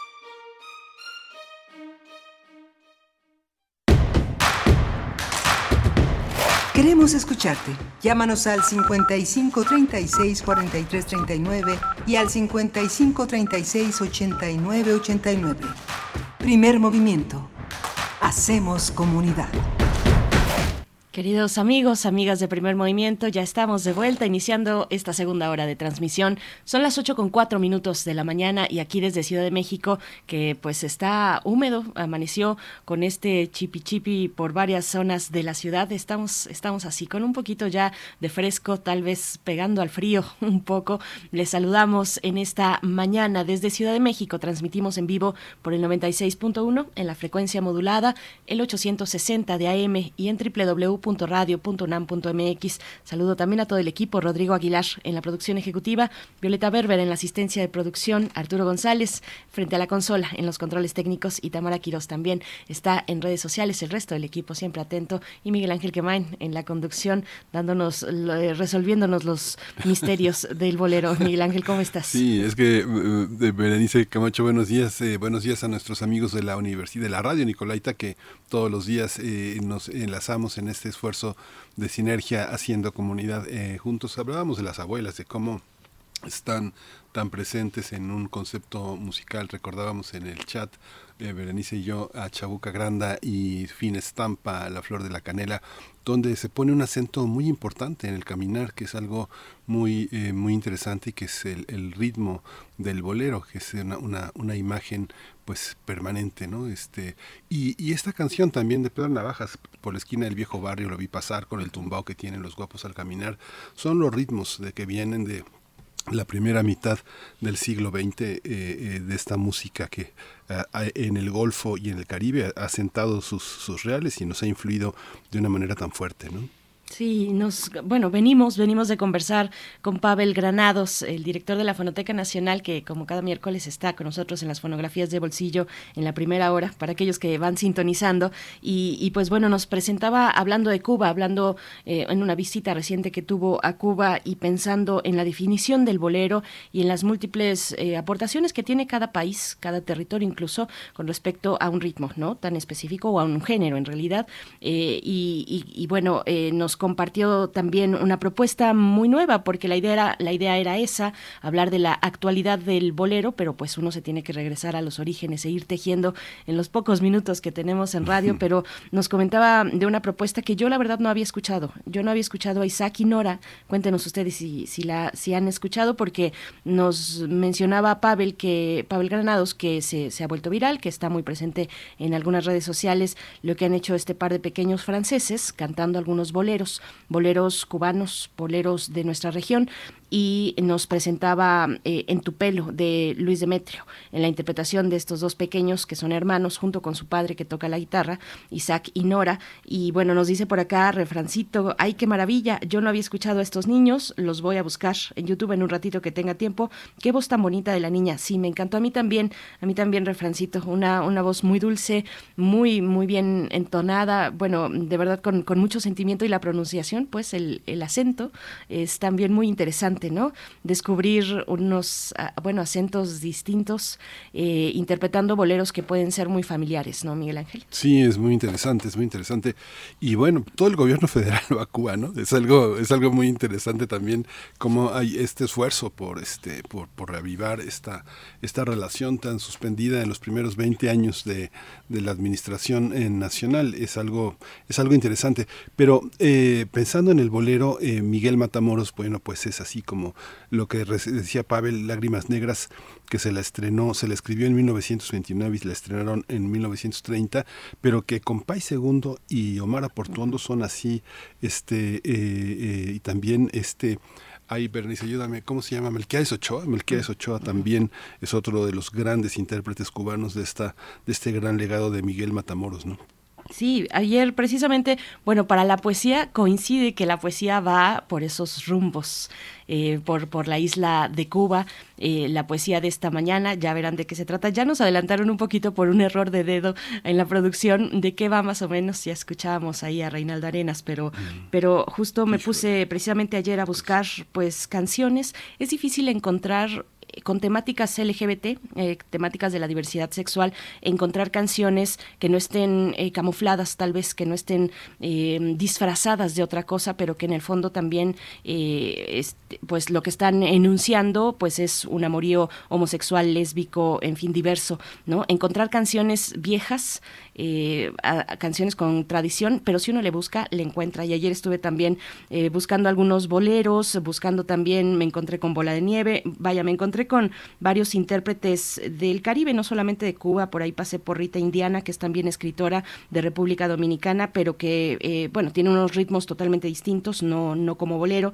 ni como una canción tradicional, sino bastante nueva. Y bueno, por ahí hay, hay varios, varios, también esta canción de Siboney, esta canción eh, que también interpreta eh, Melquiades, no, no Melquiades, Omar Aportuondo, bueno, hay varios intérpretes cubanos que, que, que, la, que la cantan. Siboney que en sus orígenes, bueno, su, su mensaje, pues es un amor homoerótico. Pero bueno, el tema no es ese, aunque ya nos desviamos un poquito, pero para, para ya verán, para la poesía, no encontré algo cubano que, que realmente respondiera a lo que yo quería mostrar. Encontré algo mexicano y me fui hasta Durango, ya lo verán, ya lo verán, y es algo nuevo además que habla de Reinaldo Arenas, pero, pero bueno, hasta ahí la dejo. Fíjate, no es que eh, Reinaldo Arenas, digo, es extraordinario pero me recordó, fíjate que Guillermo Cabrera Infante tenía una amistad muy intensa con Javier Marías y con Fernando Sabater.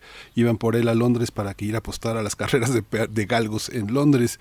Y, una vez contaba eh, Cabrera Infante como eh, un consejo de Vargas Llosa y de Javier y de Javier Marías le hizo separar este hilo conductor de tres, tres tristes tigres, eh, la novela tan emblemática de Cabrera Infante y saca el hilo conductor y lo publica aparte. Esa, ese, esa edición aparte se llama Ella cantaba boleros y es una historia nocturna de La Habana y de, y de la música y está escrita en ese ritmo. Decía Cabrera Infante que lo reacomodó varias cosas para que en las líneas eh, se, se, tuviera ese ritmo y es eh, una, pues una recomendación. Hay que, hay que leer esa pequeña, esa pequeña publicación, esa pequeña parte de la novela de Tres Tristes Tigres de Guillermo Cabrera Infante, ella cantaba boleros, así que bueno, es una, es una, es una novelita extraordinaria sobre el ambiente musical de La Habana. Mm, qué maravilla. Pues sí, coméntenos ustedes cuáles son sus boleros preferidos. Yo estaba hablando de Simonei por esta, Simonei por esta pues, eh, pues sí, origen, hay una identidad ahí homosexual masculina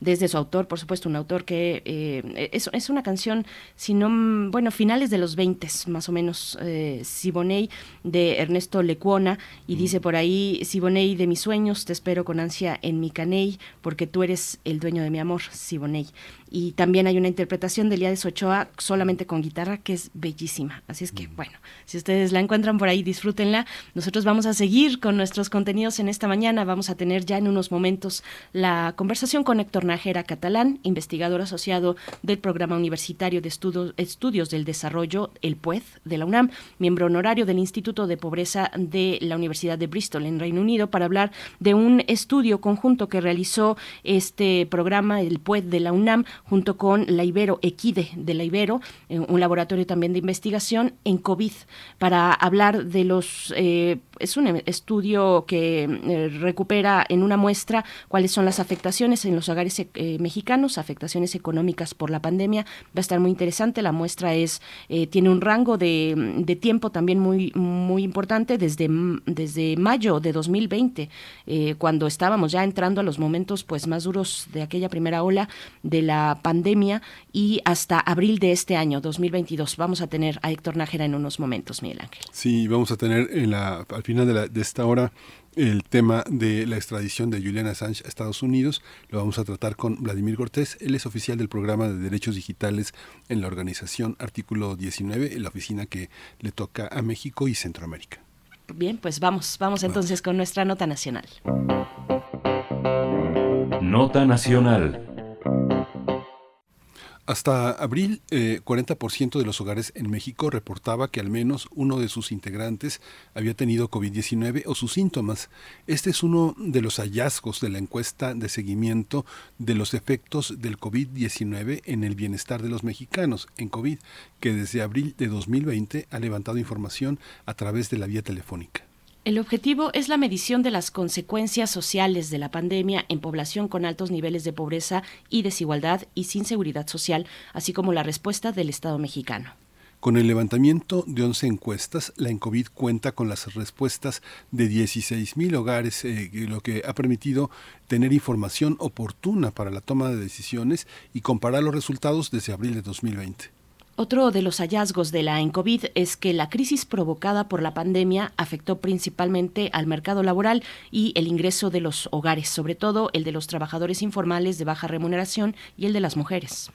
El 40% de los hogares en que alguien enfermó de COVID-19 gastaron 10 mil pesos o más en medicamentos, oxígeno y otros elementos.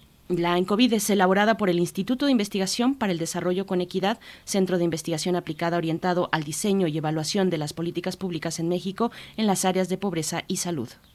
Eh, vamos a conversar sobre los resultados de esta encuesta eh, de seguimiento de los efectos de COVID-19 en el bienestar de los mexicanos abril 2022 y está con nosotros Héctor Nájera Catalán. Él es investigador asociado del Programa Universitario de Estudios de Desarrollo del PUED de la UNAM. También es miembro honorario del Instituto de Pobreza de la Universidad de Bristol en Reino Unido. Eh, doctor Héctor Nájera Catalán, bienvenido a Primer Movimiento. Buenos días. Hola, muy muy buenos días a, ustedes y muy buenos días también a, a la gente que nos escucha. Gracias, bienvenido, doctor Héctor Nájera Catalán. Le saludamos eh, Miguel Ángel Quemain y Berenice Camacho de este lado. Cuéntenos, por favor, cómo fue realizada esta encuesta, cuál es eh, un poco que nos pueda compartir de la metodología, de los elementos que tomaron en consideración para hacer cruces muy interesantes que la verdad nos dan respuesta a varias incógnitas que hemos tenido durante este proceso, bueno, todo este momento de pandemia que continúa en otros términos, pero que está ahí, eh, doctor.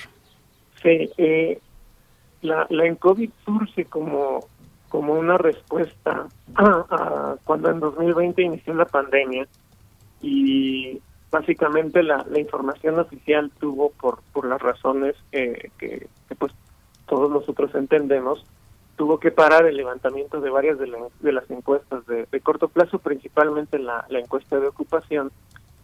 Y eh, el, la, la Ibero junto con UNICEF eh, inició este proyecto para tener información de corto plazo, no solamente de, lo que estaba pasando en ese momento en el ámbito laboral, pero también en términos del bienestar de la población, fundamentalmente eh, salud física, salud mental, eh, ingresos y seguridad eh, alimentaria. Es así como, como nace el COVID y como no se podían hacer levantamientos eh, cara a cara, eh, la Ibero y UNICEF recurrieron a la estrategia de utilizar eh, encuestas telefónicas, utilizando un esquema de muestreo que permitiera obtener datos representativos a, nivel nacional. Entonces surge en ese momento, en el, en el 2020, en el inicio de, de la pandemia.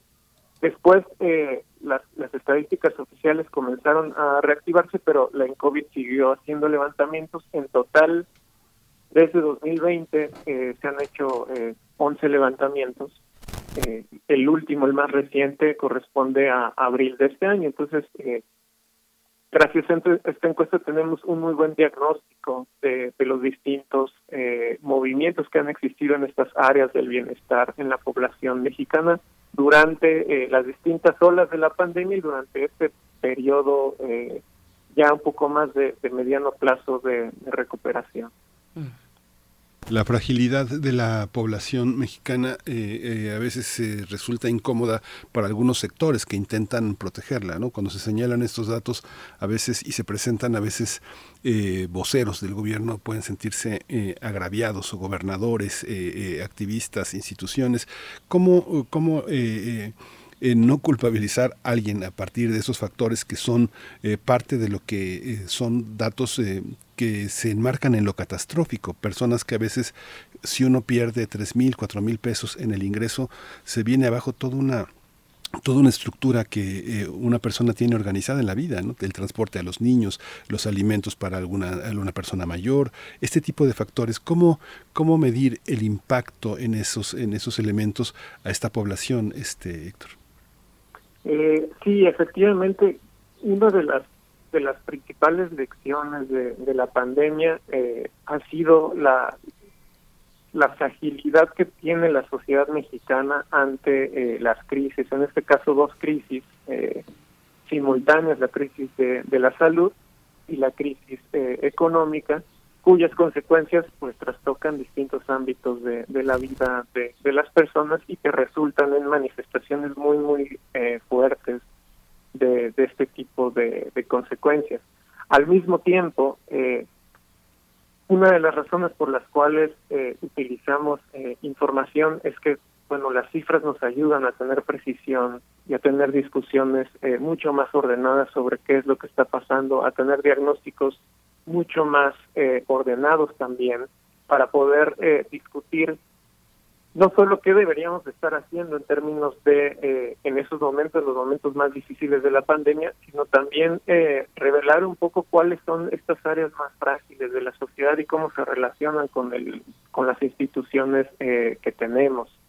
Entonces, es un ejercicio que es necesario, por eso se ha seguido haciendo y al tocar distintos espacios del bienestar, como, como bien preguntas, eh, pues uno puede preguntarse, bueno, ¿cómo se puede hacer medición de, todos estos espacios que ciertamente eh, abarcan aspectos bastante complejos de, la vida eh, humana? Y bueno, a lo largo de los años las estadísticas sociales han avanzado bastante en términos de, desarrollo de instrumentos eh, que digamos se utilizan a nivel internacional y se han calibrado para para tener eh, cifras pues confiables y, válidas respecto a, la realidad eh, nacional. En parte, al ser este un proyecto académico, también ha brindado la posibilidad de tratar de identificar pues cuáles son las, las limitaciones de lo que teníamos antes, pero sí podría decir que tanto para salud eh, física, salud mental, eh, ingresos, ocupación y pobreza, que es uno de los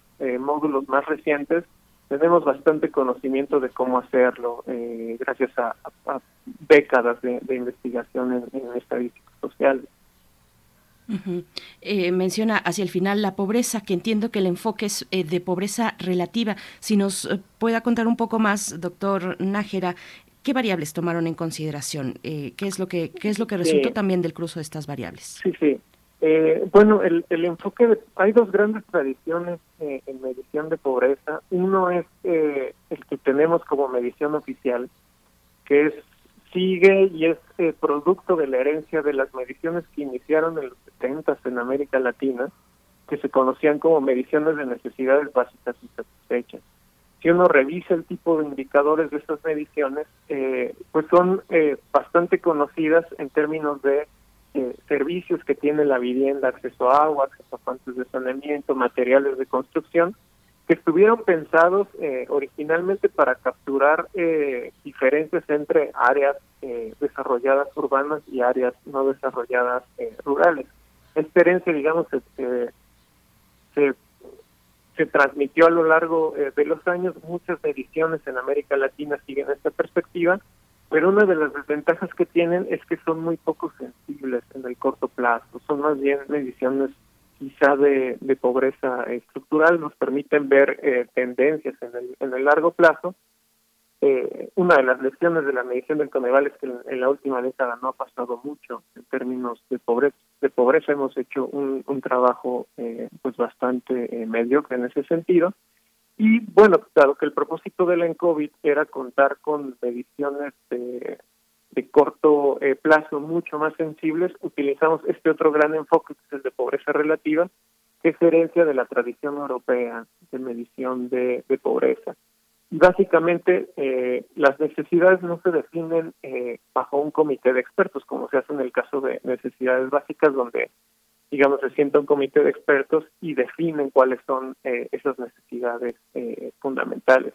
En el caso de pobreza relativa, el espacio de medición eh, surge a partir de, las sociedades, a partir de lo que la sociedad considera que es necesario para en el siglo XXI vivir con, con dignidad. Un ejemplo eh, muy muy concreto de, de las ventajas de estas mediciones es que, por ejemplo, se le pregunta a la población si Internet es una necesidad eh, básica eh, para vivir eh, dignamente en la sociedad eh, mexicana el día de hoy. Eh, más del, del 80% de la población contestó que sí. Si uno hacía esta pregunta antes de la pandemia, probablemente eh, la tasa de respuesta hubiera sido mucho menor. Pero digamos, las necesidades humanas pues así fluctúan dado el, el contexto y por eso bajo esta tradición se piensa que es mejor utilizar a la sociedad como espacio para la definición de los indicadores.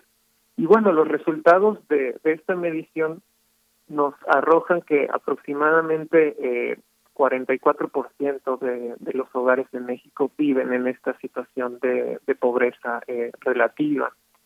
Algunos de los de las cifras más destacables es que eh, 30% de la población, por ejemplo, no puede pagar los estudios eh, solicitados por, por el médico. Un porcentaje muy similar no puede pagar eh, los medicamentos recetados por el por el médico. Eh, y 20% no tiene acceso a un médico cuando lo necesitan. Hay eh, un, es una batería de, de, dos indicadores, pero digamos nos, nos brinda información sobre otros aspectos que no podíamos capturar con la medición eh, oficial y nos ha permitido ver las diferencias entre los hogares pobres y no pobres, donde queda muy claro que quienes han sufrido más los estragos de, de la pandemia, digamos, en el auge de la crisis económica y de la crisis eh, sanitaria fueron los hogares pobres y, y lo siguen siendo. La recuperación eh, es más lenta y es más, eh, digamos, más pesada para, para los hogares eh, pobres. Uh. Hay, hay, hay, una, hay una serie de, perce de percepciones, Héctor Nájera, que, que, le quiero compartir porque eh, de pronto eh, hay un nivel, una, una, condición, ¿no? Que nos dicen las estadísticas por todos los indicadores que eh, las personas responden y que, se, y que se articulan en una base de datos que en sí misma representa una hipótesis o una interpretación de lo que sucede. Pero al interior pasan cosas muy interesantes. Por ejemplo, no sé, yo lo veía en la propia universidad, ¿no? De pronto, eh, una alumna que vivía con su novio, que les costó mucho trabajo irse a vivir solos, enferman sus padres, tienen que ayudarlos y un vecino les ofrece la posibilidad de vivir mientras los padres se recuperan en un Volkswagen. Los dos, la pareja vive en un Volkswagen y los padres en la casa y se recuperan. Ella empieza a hacer pasteles. Es una alumna de la UNAM que va a terminar y va a ser uh -huh. una profesional, va a ser una licenciada, pero hay muchos elementos que la gente pierde el trabajo e inmediatamente un cuñado le da a vender unos tenis. Alguien enferma y le dicen que en el mercado El Salado hay una persona que vende esos medicamentos y que pues acaban de caducar, pero están en el límite, pero puede ir por ellos. ¿Esta manera de sobrevivir es medible? Eh, la, la ENCOVID justamente tiene eh, una batería de preguntas sobre estrategias eh, de compensación de, del ingreso. Mm. son cinco preguntas donde pues básicamente lo que se indaga es eh, si el hogar tuvo que, por ejemplo, dejar de pagar deudas, renta o servicios, si tuvo que pedir prestado a familiares, a bancos o, a otro tipo de, de, institución, si los hogares tuvieron que empeñar o vender objetos, si tuvieron que empezar a trabajar o vender eh, algo en el sector informal, o si penalizaron, digamos, el acceso a medicamentos o servicios médicos. Y la lección más importante es que a inicios de la pandemia observamos que todos los hogares, eh, perdón, que la mayoría de los hogares en México tuvo pérdidas de ingreso, aproximadamente 7 de cada 10 hogares. Conforme avanzó la pandemia, esta proporción se redujo aproximadamente a 45%, pero lo que observamos es que en los hogares de ingresos más bajos eh, siguió persistiendo la pérdida de ingresos. Esto tiene que ver con, con la más lenta recuperación de, del empleo en esos sectores. Y si bien hubo esta leve recuperación mucho más lenta en los sectores de, bajos ingresos, lo que sí se observa es hay un incremento en estas estrategias de compensación de los ingresos, sobre todo en los hogares de, de nivel socioeconómico eh, más bajo. Por ejemplo, eh, aproximadamente 40% de, de los hogares en México tuvo que dejar de pagar deudas, renta o, servicios. más de la mitad tuvo que pedir prestado a familiares y esas tasas se han mantenido incluso para los últimos meses donde eh, hay ciertas señales de recuperación tanto en el ingreso como en el en el ámbito eh, laboral pero eh, digamos estas son estrategias que responden más al mediano plazo que, que digamos las crisis tienen efectos inmediatos que fueron estas pérdidas eh, inmediatas en el ingreso y después a medida de que los hogares van eh, reacomodando sus, sus estrategias surgen estas eh, estas posibilidades a las cuales acuden para para tratar de amortiguar los los efectos de, de la crisis y es que, bueno, hablamos eh, de, fenómenos, por supuesto, no previstos, ¿no? Eh, impactos insospechados incluso. Si durante la, eh, ese momento de gran encierro que se le llamó, se le preguntaba a una persona desempleada si estaba buscando empleo, pues probablemente diría que, que no, que no estaba buscando porque estaba en el encierro para proteger su salud, para proteger a su familia, ¿no? Otro de los impactos no previstos también con las mujeres que se quedaron, que se regresaron al hogar para hacer trabajo de cuidados, por ejemplo, que muchas permanecen ahí, no han podido salir, superar esta y sortear esta condición eh, adversa. ¿Cómo, ¿Cómo ha impactado, de acuerdo, de acuerdo a este estudio, cómo ha impactado a las mujeres, a qué mujeres, bajo qué condiciones, doctor Héctor Nájera? Sí, eh, hay, hay, distintos aspectos este, donde es muy notoria la diferencia entre del, tipo de impacto que ha tenido la, la pandemia. Eh, un primer aspecto es que eh, este regreso del cual tú hablas del mercado laboral a eh, el hogar, eh, cuando se comenzó a, reactivar el, empleo en México, el retorno al mercado de trabajo, de acuerdo al COVID, fue mucho más rápido por parte de los hombres que de las mujeres. Una de las explicaciones que existen en uno de, los reportes que se produjo desde este proyecto es eh, que justamente pasa por las responsabilidades del cuidado que se eh, que ocurrieron en aquellos hogares donde hay menores de edad. Como sabemos, el cierre de, las clases eh, presenciales y pasar a, la modalidad en línea implicó una serie de responsabilidades adicionales dentro del hogar y las mujeres fueron quienes mayoritariamente tomaron estas responsabilidades, imposibilitando la posibilidad de recuperar eh, empleo, además de, digamos, el contexto adverso económico que, existía. Este Es muy notorio, además, que en los hogares pobres, eh, el 8% reporta que eh, los menores de edad ya no regresaron a la escuela por una situación eh, de recursos. Es decir, no, no es solamente por la situación del cierre de las escuelas, sino por una situación de, de recursos. Esto significa que al no estar en la escuela, eh, también existe una reasignación y una redistribución de los distintos roles que digamos se tienen en términos de cuidado entre eh, las, las jefaturas del hogar, las personas mayores de edad y que digamos que México está bastante eh, claramente asociado con, con, con el género. Este, entonces, eh, es muy es muy claro que, que los efectos han, sido diferenciados entre hombres y mujeres a lo largo de, lo que ha recuperado en términos de información la, la COVID. Claro. A mí me parece muy interesante eh, toda esta manera de pensar, Héctor, francamente, eh, la situación de las personas, pero el nivel de las preguntas que ustedes se están haciendo, eh, las instituciones tienen la capacidad de hacerse preguntas en el mismo sentido para resolver los problemas que enfrenta la población o las preguntas que se pueden hacer las instituciones están en relación con el avance de las leyes, con los avances de la protección social hacia las personas en situaciones como esta como COVID-19? Yo creo que hay un, claro eh, desfase entre lo que tenemos en términos de, la oferta de, política social y los problemas sociales eh, que teníamos incluso, podríamos decir, antes de la pandemia y los que tenemos eh, como consecuencia de la pandemia.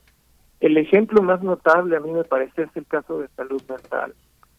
Ya había sido desde antes eh, un área bastante eh, olvidada de, la salud eh, pública.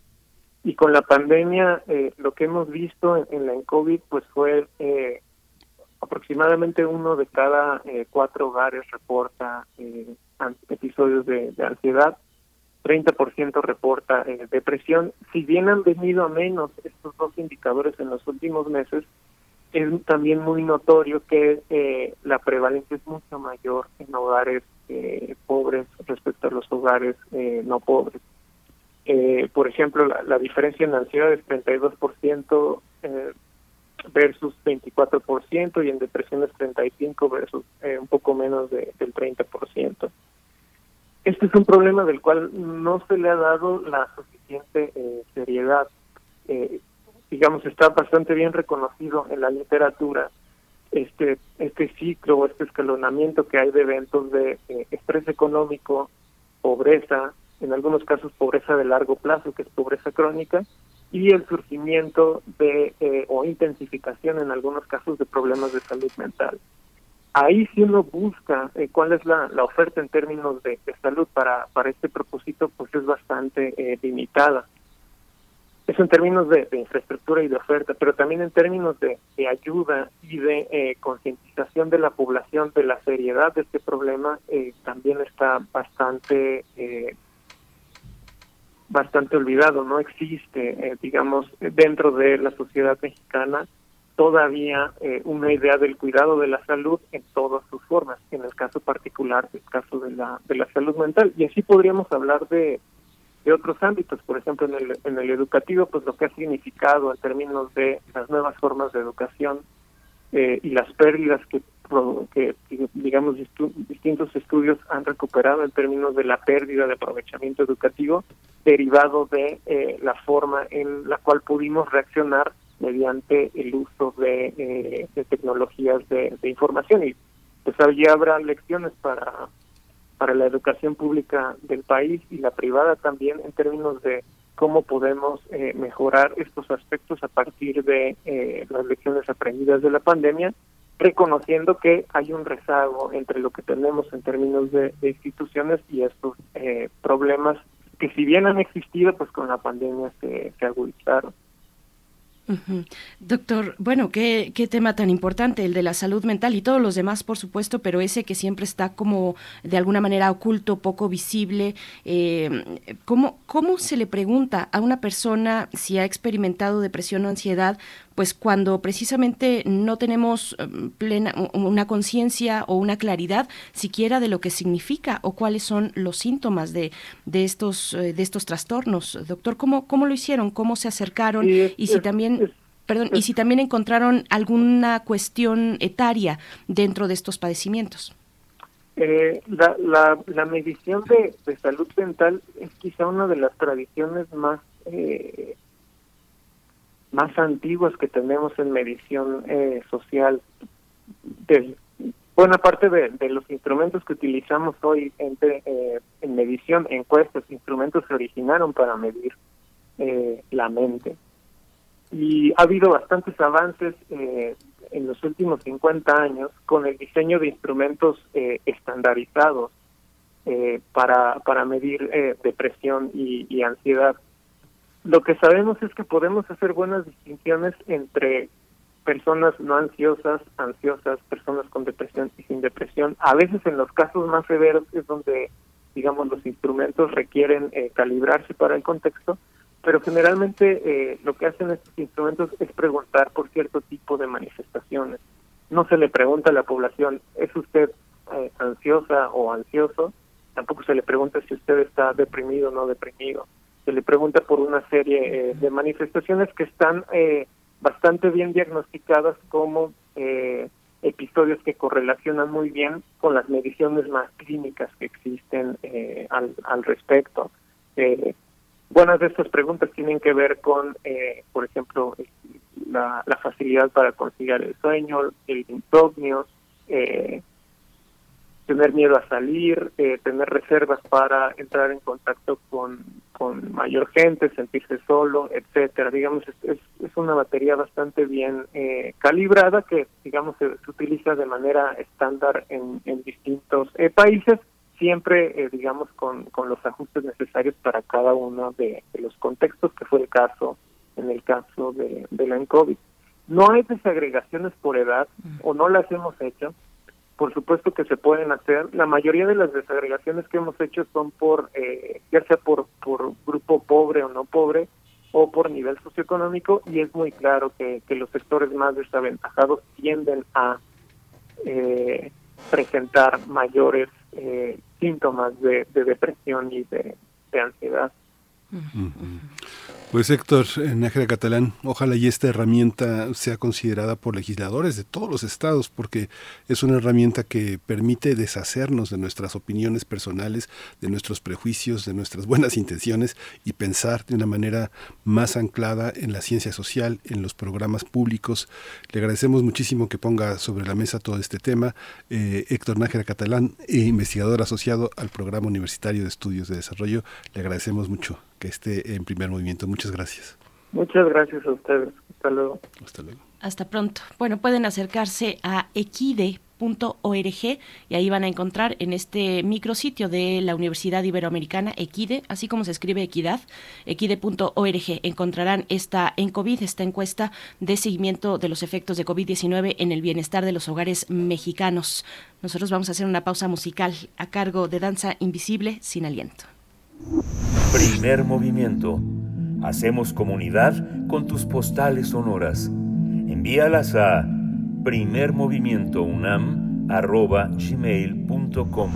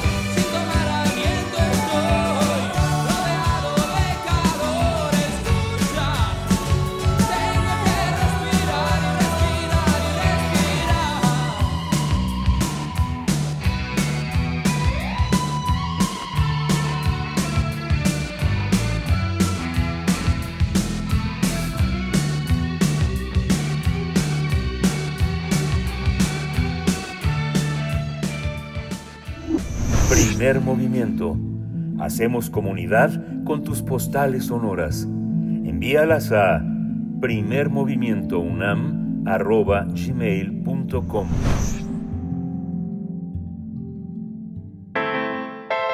Nota Internacional El gobierno británico ordenó la extradición del fundador de Wikileaks, Julian Assange, a Estados Unidos para enfrentar cargos de espionaje tras eh, enfrentar una década legal. Sí, es bueno, la decisión fue eh, remitida a Patel, bueno, la ministra del Interior, Priti Patel, firmó la orden que autoriza la extradición de Assange a los Estados Unidos, donde enfrenta cargos por la publicación de Wikileaks de una gran cantidad de documentos clasificados. La decisión fue remitida a Patel después de que un tribunal británico dictaminó en abril que Assange podría ser enviado a Estados Unidos, donde enfrenta un juicio por 17 cargos de espionaje y un cargo de uso indebido de computadoras. De acuerdo con los fiscales estadounidenses, Assange ayudó ilegalmente a un analista de inteligencia del ejército de los Estados Unidos a robar cables diplomáticos clasificados y archivos militares que Wikileaks publicó tiempo después. La defensa de Assange dijo que impugnaría la orden debido a que tiene 14 días para presentar una apelación. Vamos a conversar esta mañana sobre la decisión del gobierno británico de extraditar al fundador de Wikileaks a los Estados Unidos. Nos acompaña con este propósito Vladimir Cortés, oficial del programa de Derechos Digitales en artículo 19, Oficina para México y Centroamérica. Gracias, Vladimir Cortés. Bienvenido a Primer Movimiento. Gracias por aceptar esta invitación. Hola, ¿qué tal? Buenos días, Berenice Miguel Ángel. Muchas gracias. un saludo a ti, a ustedes y a su auditorio. Gracias, Vladimir. ¿Cómo, ¿Cómo está la situación de Assange desde que se emprendió la persecución en su contra hasta hoy? ¿Cómo han avanzado la periferia de leyes, de tratados, de, de, apoyos internacionales hacia, hacia él? ¿Cuál es la situación actual? Pues en, en, primer lugar señalar que esta decisión es una amenaza grave a la libertad de expresión, a la labor y al trabajo que hacen tanto periodistas como personas alertadoras. Es un mensaje que pues supone un efecto inhibidor, una intimidación a quienes pues realizan día a día su trabajo de, publicar, de investigar, de revelar información de interés eh, público, de aportar también información a la, a la sociedad, ¿no? estar enterada de eh, presuntos actos de corrupción, crímenes de guerra eh, y otras informaciones que son eh, necesarias e importantes para una democracia. ¿no? Sin periodistas ni personas alertadoras no puede haber una verdadera democracia. Entonces, eh, lo que supone también es una necesidad de pensar cuáles son los marcos de protección que tenemos tanto para periodistas como para personas alertadoras, eh, hemos eh, notado lo que está sucediendo en, en, el, rey, en el Reino Unido, ¿no? La, el, que está en manos, digamos, de, proteger a Sánchez, de evitar eh, la extradición a Estados Unidos, sino esto pues supondría efectivamente eh, socavar todavía más la libertad de expresión y la democracia alrededor del mundo y desde luego pues en el caso particular de Sánchez. Vladimir Cortés, el mensaje es muy claro y es muy alarmante, ¿no? Para periodistas, para comunicadores, para personas que investigan desde el periodismo, pues lo que está oculto, lo que eh, algunos gobiernos quieren ocultar. Eh, ¿cómo, cómo, ¿Cómo lo ven ustedes desde artículo 19? ¿Cuál es ese mensaje, eh, pues, que mandan al, al mundo entero y particularmente también desde el gobierno británico, ¿no?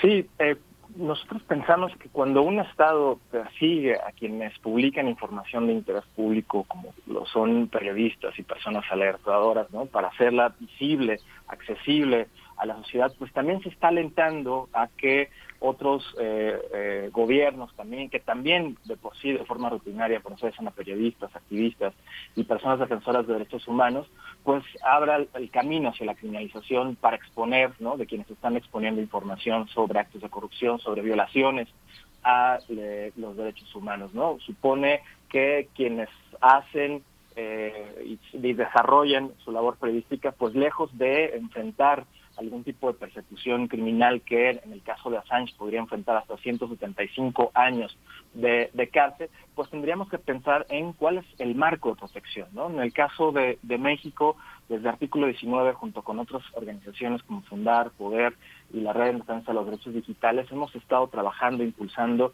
una agenda de protección a personas alertadoras en, México. ¿no? Necesitamos tener también mecanismos que permitan asegurar que quienes están exponiendo, quienes están revelando eh, información importante sobre eh, las entrañas, sobre lo que está sucediendo eh, eh, y que pueda implicar actos de corrupción, algún tipo de violación a los derechos humanos, pues también gocen de una protección y no enfrenten algún tipo de persecución criminal.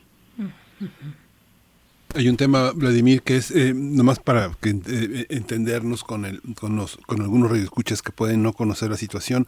En muchos lugares, en muchas agencias, se contratan a freelance, eh, periodistas freelance que no forman parte de ese país para que puedan tener acceso y libertad de movilidad y no comprometer a periodistas locales en asuntos que pueden comprometer su vida, poner en peligro su vida. No sé, alguien, un periodista francés, eh, puede trabajar en Angola o puede trabajar en algún otro país eh, eh, obteniendo información con agentes que aceptan conversar con un periodista extranjero y las cuestiones eh, nacionales se ventilan de manera internacional. ¿Cómo funciona esto? Si yo soy un soy un mexicano con mi credencial de lector, mi pasaporte mexicano, puedo trabajar en cuestiones eh, eh, sobre El Salvador, por ejemplo, y denunciar crímenes, atentados, etcétera. ¿Puedo ser demandado? ¿Puedo ser enjuiciado por otro país que no es el mío por, por utilizar esa información? ¿Somos sujetos los periodistas de esa persecución, Vladimir?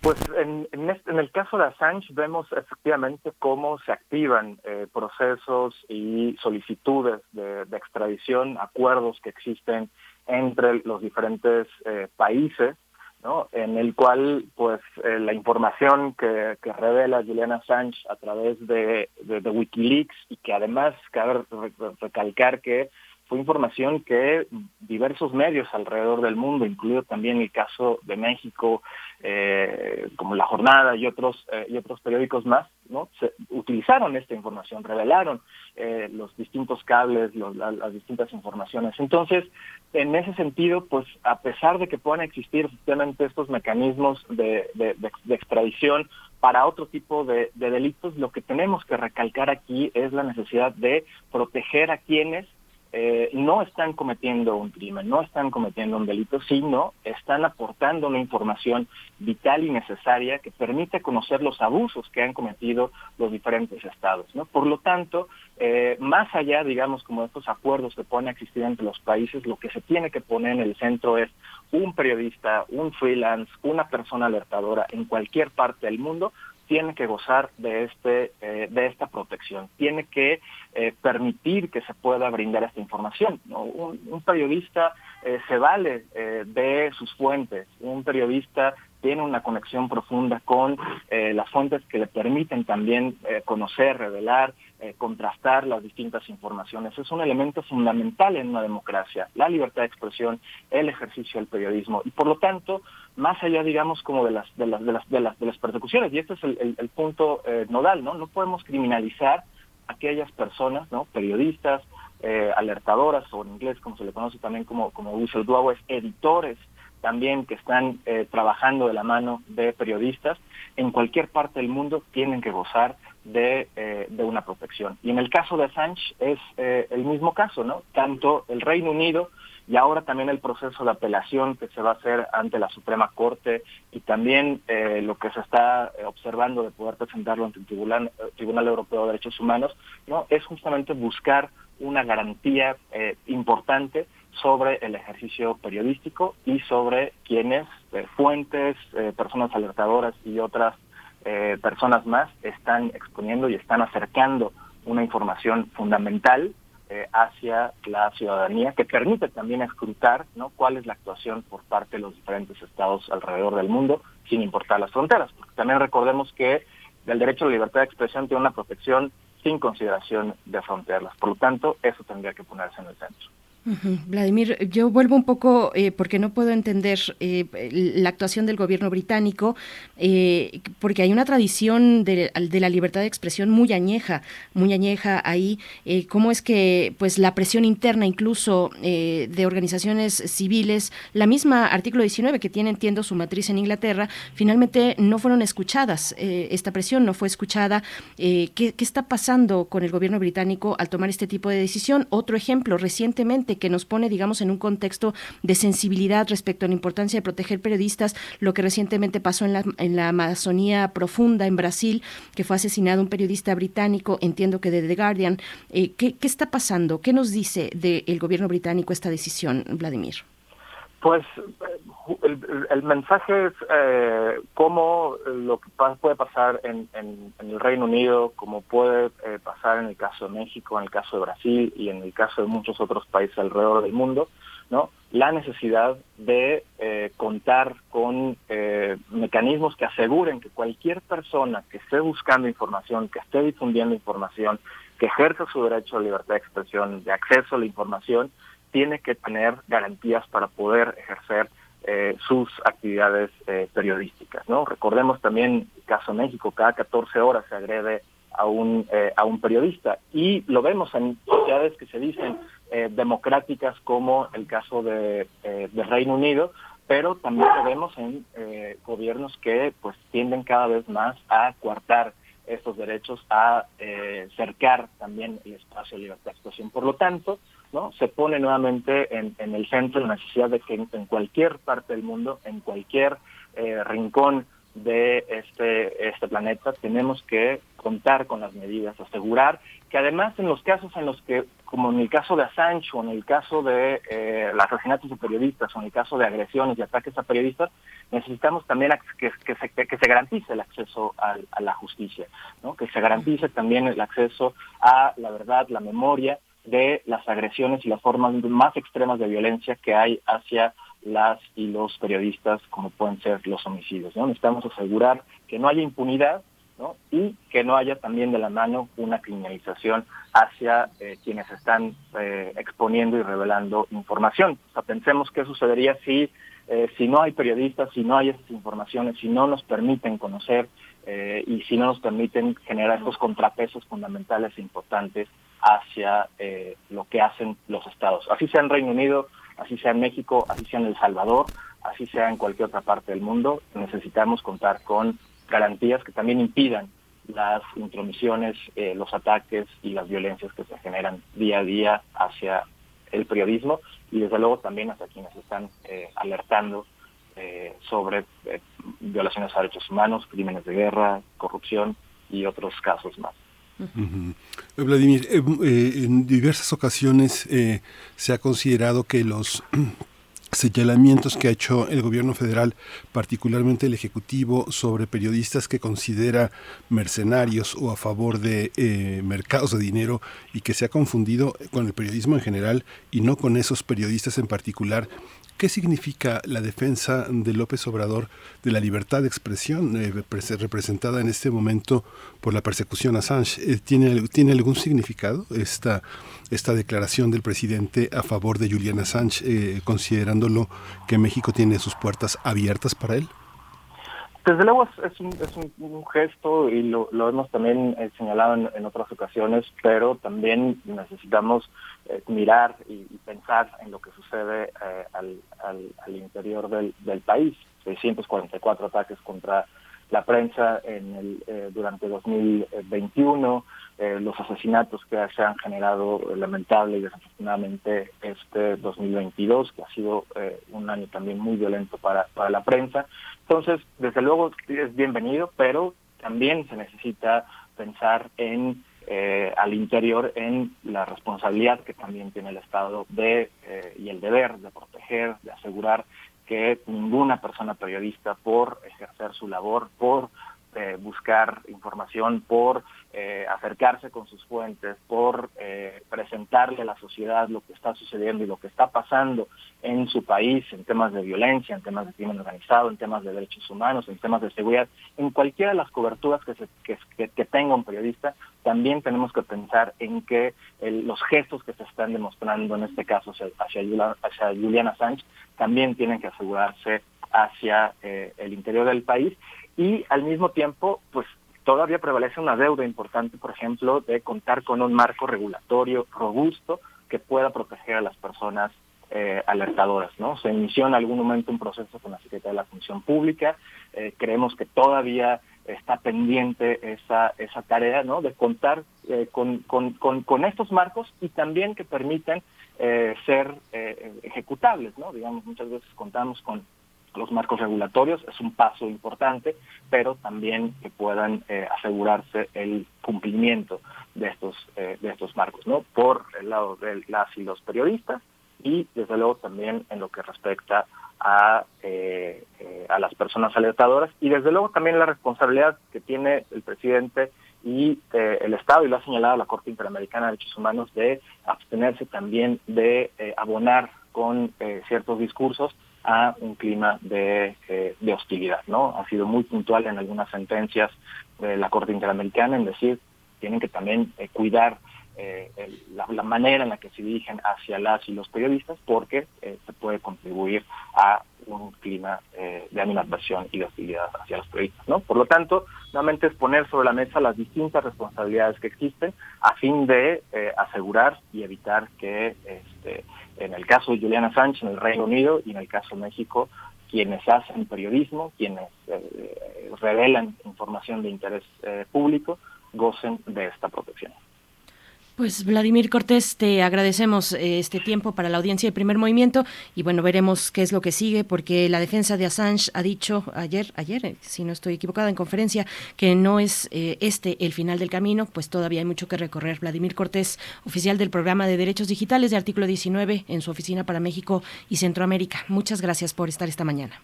Gracias a ustedes, Berenice y Miguel Ángel, un gusto. Que tengan un excelente día. Igualmente. Hasta pronto.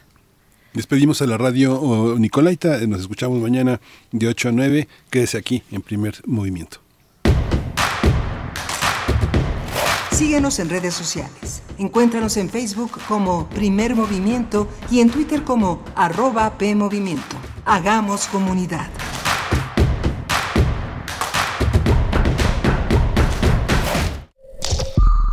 Es muy tedioso hacer siempre lo mismo.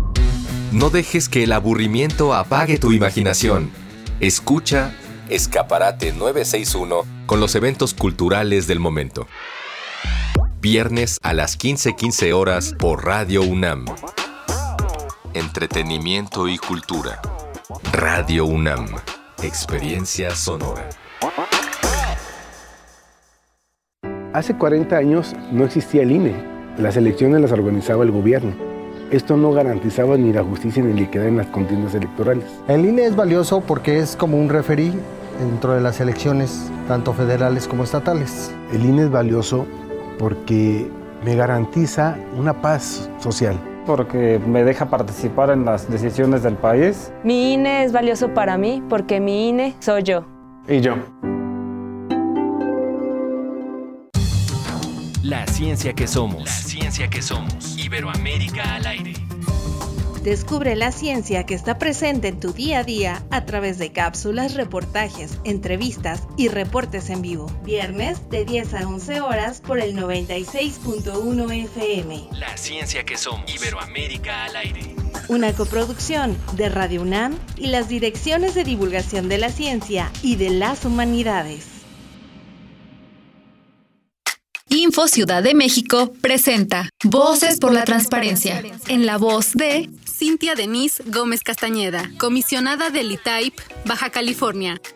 El derecho a la protección de datos personales es un derecho vinculado a la protección de la privacidad. En este se ofrecen los medios para controlar el uso, el tratamiento, el destino de esta información personal con el simple propósito de impedir el tráfico ilícito y la potencial vulneración de la seguridad de esta información. Ejercer el derecho a la protección de datos personales es muy sencillo. Este se realiza a través de los denominados derechos ARCO, que consiste en el acceso, rectificación, cancelación y oposición, a través de los cuales otorgan a todo individuo la facultad de conocer en todo momento quién dispone de sus datos personales para solicitar la rectificación de sus datos. También permite solicitar la cancelación de la información personal cuando ésta no se ajusta a las disposiciones aplicables. Y por último, la oposición al uso de la información personal cuando estos fueron obtenidos sin su debido consentimiento.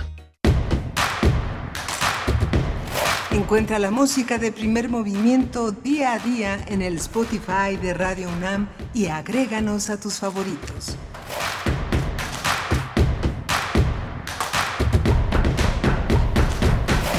Hola, buenos días. Ya son las 9 de la mañana con tres minutos de este miércoles 22 eh, de junio, un Día Internacional de Protección a los Bosques Tropicales. Ya estamos aquí en Adolfo Prieto 133, en la Colonia del Valle, con Arturo González operando la consola, los controles eh, de este eh, instrumental de navegación, Rodrigo Aguilar en la producción ejecutiva y, y Violeta Berber en la asistencia de producción, mi compañera Berenice Camacho al frente de la conducción del primer movimiento. Berenice, buenos días. Miguel Ángel Quemain, muy buenos días. Estamos aquí de vuelta después del corte, brevísimo corte para regresar con ustedes, tener la poesía necesaria, la mesa del día también. Vamos a, bueno, también estaba estaba leyendo los comentarios que nos hacen llegar en redes sociales. Gracias por por escribir. Eh, para los que nos mandan alguna postalita, incluso sin algún mensaje más que ese, pues es más que suficiente. También Rosario Durán Martínez nos desea feliz miércoles. Mayra Elizondo, respecto al tema de la extradición de Juliana Assange hacia los Estados Estados Unidos. Eh, dice, dice María Elizondo, me sorprende que se cometa esta injusticia con Assange y que la veamos ocurrir sin poder hacer nada. ¿O hay algo que los ciudadanos podamos hacer? Díganme que sí. Pues bueno, Mayra Elizondo, por supuesto no dejar de mencionar, de eh, hacer un eco en las redes sociales, que finalmente es la vía que se ha dispuesto para tener eh, un diálogo a veces maltrecho, a veces con mayor éxito, pues sobre, para visibilizar estas, estas cuestiones, esas situaciones, pero lo que dices es muy importante y es muy interesante cómo a veces nos quedamos con esa sensación de no poder avanzar un poco más, de que, de ver una injusticia pasar frente a nuestros ojos y pues la eh, imposibilidad, eh, la incapacidad de, eh, tener una incidencia todavía más amplificada dentro de estos problemas. María Elizondo, gracias por, por compartir. Bueno, pues a todos ustedes, los que están escribiendo, Refrancito también dice, en este caso resulta que Assange fue capturado por una falsa acusación de violación, así es, que después fue retirada y que finalmente fue el pretexto para detenerlo y de ahí el gobierno de Estados Unidos aprovechó para presionar a Gran Bretaña. Eh, dice que si artículo 19 le va a echar la culpa a Andrés Manuel López Obrador al respecto de esto. Gracias, Refrancito, por tus comentarios. Bueno, a todos, Verónica Ocampo también nos dice, escuchemos radio.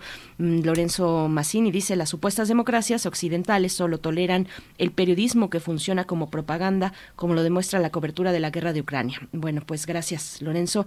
Y el Ángel, ahí algunos comentarios respecto pues a esta cuestión que nos toca a todos, ¿no? Eh, esta extradición, este caso de Julian Assange, eh, ¿cómo lo ves? Sí, es muy interesante también la respuesta de Vladimir Cortés, oficial del programa de Derechos Digitales de artículo 19, con quien acabamos de conversar. Sí, es muy importante que se defienda en todos los países el derecho de los periodistas a a sus fuentes, a eh, escuchar y, distribuir las opiniones que no están en el concierto de lo oficial o de los grupos oficialmente establecidos o de los grupos delincuenciales que tienen un enorme poder entre políticos, eh, gobiernos, gobernadores, partidos políticos. Es enorme, ¿no? Es enorme. Eh, lo importante es no confundir lo que pasa por periodismo y no lo es, este, tiene instrumentos periodísticos, contratan a reporteros en situaciones también a veces desfavorables, reporteros muy talentosos, investigadores muy, muy, eh, eh, muy experimentados, pero que están al servicio pues de una, de una, de una bandera política, tratando de descubrir, no sé, muchas cosas que en realidad son mediáticas para hundir, para desprestigiar a alguien, ¿no? Sí, que se cubren en el discurso de una prensa libre o en este esta denuncia de ser atacados, se encubren, se esconden también, pues dentro de un fenómeno que, que, que es que, es real, ¿no? La persecución a periodistas, a reporteros que están ahí en las zonas más eh, complejas, eh, sacando, extrayendo, pues lo que se pueda de la realidad, de una realidad, pues que está azotando a muchas a muchas comunidades. En el caso de México, pues estoy pensando en caso de México, también conversábamos con Vladimir Cortés poquito mencionábamos sobre este caso en la Amazonía brasileña, en una parte de la, de la Amazonía muy remota, poco explorada, eh, donde un eh, periodista británico precisamente junto con un activista eh, por, por, la, por el ambiente, un activista medioambiental, pues fueron asesinados, desaparecidos y después asesinados en esta remota parte de la Amazonía brasileña. era un activista, bueno, un, activista brasileño y el periodista pues de The Guardian, ¿no? Mm, por ahí yo le preguntaba a Vladimir Cortés, bueno, ¿qué está pasando con cuando tenemos, y este caso es muy reciente, o sea, es, es de hace unos poquitos días, es de este mes, eh, pues es, es terrible, es terrible y cómo puede ocurrir esto por parte de un gobierno como este que está, se supone o tendría que estar sensibilizado ante pues esta importancia de proteger a periodistas en cualquiera de sus de sus em, actividades, siempre y cuando tengan esa legitimidad, por supuesto. Mm, y bueno, pues ahí dejo el comentario, pero, pero bueno, ahí está eh, esta cuestión de la que seguiremos hablando, el periodismo, el periodismo en el mundo, el periodismo en nuestro país y este gesto que tuvo el presidente López Obrador, yo creo que muy, muy importante de eh, compartir, de, de, sumarse pues a la indignación por eh, esta decisión del Ministerio del Interior británico de pues extraditar a Julian Assange, ¿no?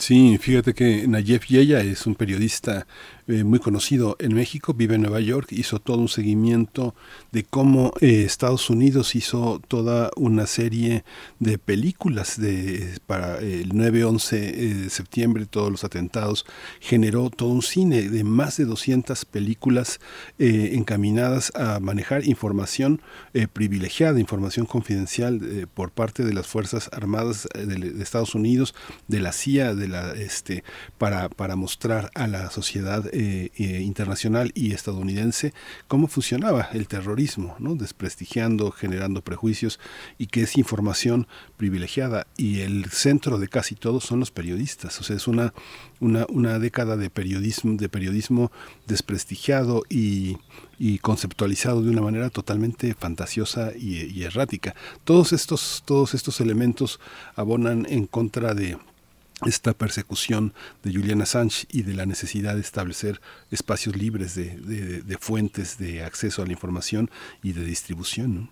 Pues sí, ahí está la cuestión. Pues solamente decir eh, ante este caso que comentabas, eh, que comentaba yo en la Amazonía de Brasil, eh, de este periodista británico y también del activista del medio ambiente, pues la respuesta del presidente de Brasil, Jair Bolsonaro, fue pues qué estaban haciendo en ese lugar, en ese lugar tan remoto, en ese lugar pues que quién sabe qué habrá pasado.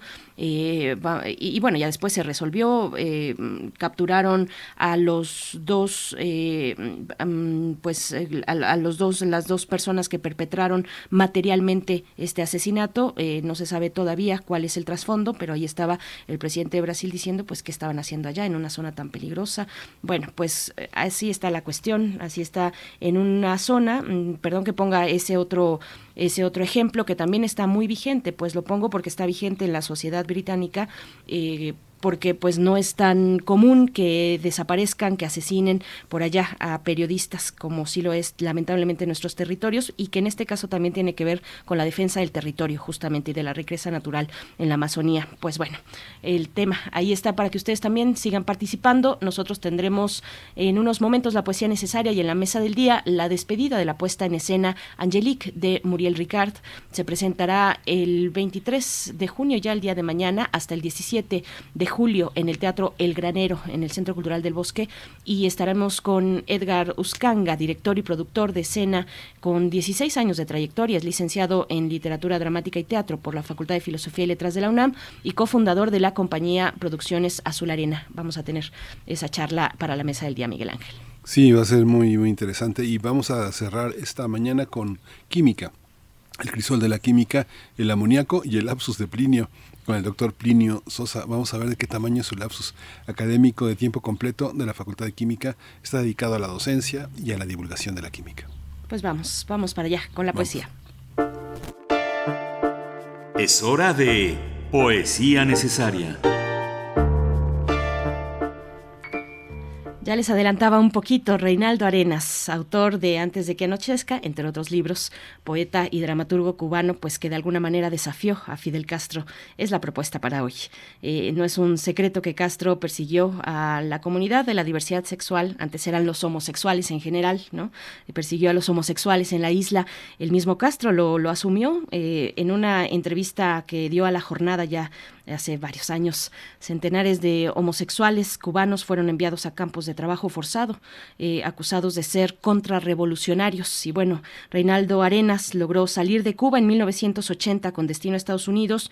Una década después se quitó la vida eh, en 1990. En la carta que la policía encontró en su departamento de Nueva York, cuando encontraron su cuerpo sin vida, Arenas culpaba de su soledad, del destierro y de la enfermedad, de la enfermedad que le, que le orilló al suicidio, culpaba a Fidel Castro. Arenas hay que recordar que tenía SIDA. Y bueno, este poema se titula Sonetos desde el infierno. Encontré una canción, el tema de los boleros y de la música cubana, pues no va por ahí, me, puse a buscar y no era tan clara, digamos, la eh, inferencia eh, hacia la diversidad sexual que pude haber encontrado en las canciones que, que revisé. Así es que me encontré con una canción que fue lanzada este año recientemente y que recupera al inicio la voz del mismo Reinaldo Arenas. El autor de esta canción es un cantante duranguense, hasta Durango me fui en esta búsqueda, Lázaro Cristóbal Comala, que por cierto se estará presentando este sábado en el Multiforo Cultural Alicia con este material. Eh, pues bueno, vamos, vamos a ver qué les parece. Es algo que, que me encontré por ahí y que está pues vigente, es una canción reciente con la voz de Reinaldo Arenas eh, al inicio de esa, de esa canción. Vamos con la poesía, eh, Sonetos desde el infierno. Todo lo que pudo ser, aunque haya sido, jamás ha sido como fue soñado. El Dios de la miseria se ha encargado de darle a la realidad otro sentido. Otro sentido, nunca presentido, cubre hasta el deseo realizado, de modo que el placer aún disfrutado jamás podrá igualar al inventado cuando tu sueño se haya realizado, difícil, muy difícil cometido, no habrá la sensación de haber triunfado, más bien queda en el cerebro fatigado la oscura intuición de haber vivido bajo perenne estafa sometido. Mi nombre es ahora, por el momento, Reinaldo Arena, soy un escritor cubano, exilado, vivo en Nueva York.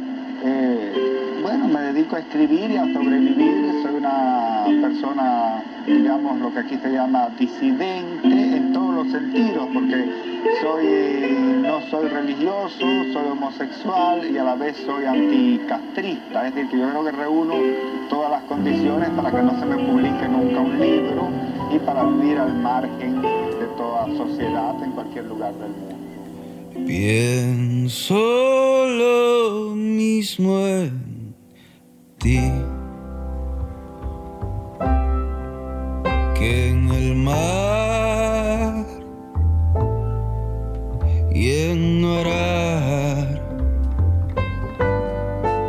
más que allí.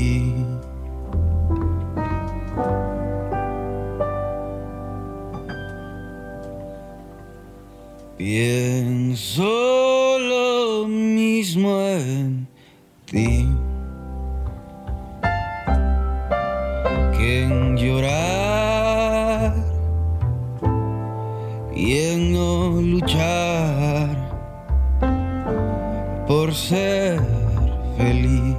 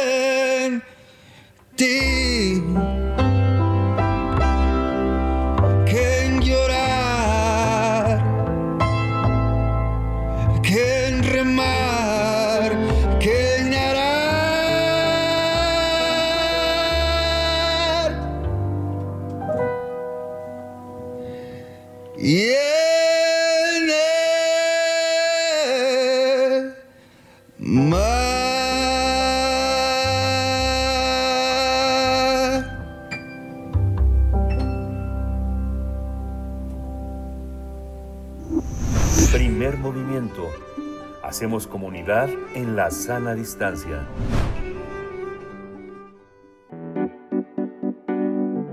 La mesa del día. Angelique es una puesta en escena, en una puesta en escena que cuenta la vida de una cantante mulata de origen francés que trabaja en un bar de la Ciudad de México. La historia está ubicada en 1959, un año antes de la entrada de la década de los 60 que marcó un antes y un después en la historia sociopolítica de nuestro país. Esto se debe a que se preveía una época de crecimiento industrial y económico al grado de que México se convertiría en una potencia. Sin embargo, la pobreza y la discriminación opacaron el, el milagro mexicano. La actriz que interpreta Angelique eh, es Muriel Ricard, eh, quien eh, consigue colocar al auditorio en un viaje que narra cómo llegó a este país, por qué es políglota y de dónde surgen sus raíces americanas, africanas y europeas a través del humor, de los chistes que confrontan los prejuicios raciales de nuestra cultura, desde la aguda mirada de una migrante que poco a poco va revelando el misterio de quién es verdaderamente. A lo largo de la historia se descubren a otros personajes que están involucrados, como su propia madre, sus abuelas y una extraña lectura de cartas que tejen una comedia de enredos. En esta puesta en escena presentada por la compañía Vuelta de Tuerca Producciones, se conjuntan en el escenario músicos y actores que logran recrear una obra de cabaret. La cita es en el Teatro El Granero, en el Centro Cultural del Bosque. El Granero se llama también Teatro Javier Rojas, eh, en ese eh, junto al Campo Marte, y va a albergar esta temporada eh, del 23 de junio, a partir de mañana, hasta el 17 de julio pues vamos a conversar esta mañana sobre este espectáculo de teatro y jazz. Angelique. Nos acompaña Edgar Uscanga, director y productor de escena, con 16 años de trayectoria, licenciado en literatura dramática y teatro por la Facultad de Filosofía y Letras de la UNAM, cofundador de la compañía Producciones Azul Arena. Gracias por estar esta mañana, Edgar Uscanga. Bienvenido a Primer Movimiento. Muy buenos días, ¿cómo estás? Hola, muy buenos días. Muchas gracias por la invitación y, por supuesto, un saludo a todos los que nos escuchan. Muchas gracias, eh, Edgar. Cuéntanos, ¿dónde anda, dónde anda Muriel Ricard? Eh, ¿sigue, ¿Sigue ensayando, Angelique? Y justo estamos preparando ya este, los últimos detalles de nuestro estreno, que como han mencionado es el día de mañana. Hoy tenemos una presentación para las compañeras y compañeros de prensa. Entonces ya estamos este, listísimos para iniciar nuestra nueva temporada de Angelique. Edgar, pues cuéntanos cómo llega Angelique eh, después de varias temporadas exitosas, cómo llega a esta a esta despedida. Pues, este, pues por supuesto muy contentos y emocionados. Esta temporada la teníamos, pues de hecho programada justo antes de la pandemia y pues bueno por obvias razones lo tuvimos que postergar hasta estas fechas gracias al apoyo de la Coordinación Nacional de Teatro y pues bueno después de esta, pues, estos dos años de, encierro el la puesta en escena llega pues digamos este más más fortalecida. También hay temas de los que habla la obra que pues digamos cuando se estrenó esto hace casi ocho años no este pues eh, ha cambiado la percepción de estos problemas. Por ejemplo en particular el tema del racismo que que está muy presente en el espectáculo de Angelique, en particular el racismo hacia los afrodescendientes este, mexicanos, ¿no? Que se, olvida y, parece como si no existieran y, creemos que actualmente eh, este tema como otros van a resonar de forma distinta en los espectadores, sobre todo porque creemos que hay más conciencia justo de estos problemas sociales la, la, presencia de un espectáculo que es eh, sobre todo autobiográfico de una actriz que tiene una larga trayectoria, cómo se sitúa en la, en la escena nacional. Hay eh, trabajos de esta mm, de este riesgo, de esta, de esta envergadura sobre eh, el actor en sí mismo. pues, o sea, sí, digamos, el, algo interesante de este espectáculo de Angelique es que es un espectáculo de cabaret que creemos sí se sale bastante de, digamos, de, la norma del cabaret mexicano, ¿no? Afortunadamente tenemos una eh, una trayectoria muy este, interesante del cabaret mexicano, ¿no? Este, pero este sí se es distinto, está sobre todo inspirado en el en el café concert, más en un formato europeo y tiene que ver con, con el espectáculo porque el personaje principal es europeo. Entonces es un es un espectáculo más más íntimo, es un es un espectáculo donde por supuesto la, la gente se va a deleitar con con la voz de Muriel Ricard, que por supuesto canta en vivo acompañada de unos excelentes músicos, pero por supuesto no pierde este eh, este elemento que pues, quieren otros espectáculos, vamos a decirle unipersonales, ¿no? O monólogos, este elemento eh, personal, de si bien no es totalmente ah, autobiográfico de Muriel Ricard, sí habla a final de cuentas de una de una actriz, de una cantante, con raíces extranjeras como lo es Muriel Ricard, quien es de mexicana, pero de padre francés y de mamá este de, de Honduras, entonces es una es una eh, una mezcla muy interesante de culturas de influencias y justo el personaje de Angelique eh, vive lo mismo. Además, este espectáculo escrito y dirigido por Eduardo Castañeda, o sea, fue escrito muy de cerca con Muriel Ricard, entonces por supuesto está influido por por la visión también de Muriel y por supuesto de, de Eduardo, ¿no? El dramaturgo. Edgar, háblanos un poco más de la música, de la música que por supuesto acompaña al cabaret y que acompaña a este espectáculo, eh, sobre los arreglos musicales, un poco del repertorio. Es finalmente una obra situada eh, a finales de la década de los 50 en, este, eh, en ese paralelismo entre México, un México que se está construyendo con una promesa de modernidad del milagro mexicano y también un contraste con la migración de aquellos tiempos, con Francia, por supuesto, con Europa eh, háblanos un poco de la música en esos, en eso, en ese tenor. Sí, por supuesto. La, la música son arreglos, arreglos originales de la maestra Geo Enríquez, quien también toca el piano en vivo en el espectáculo.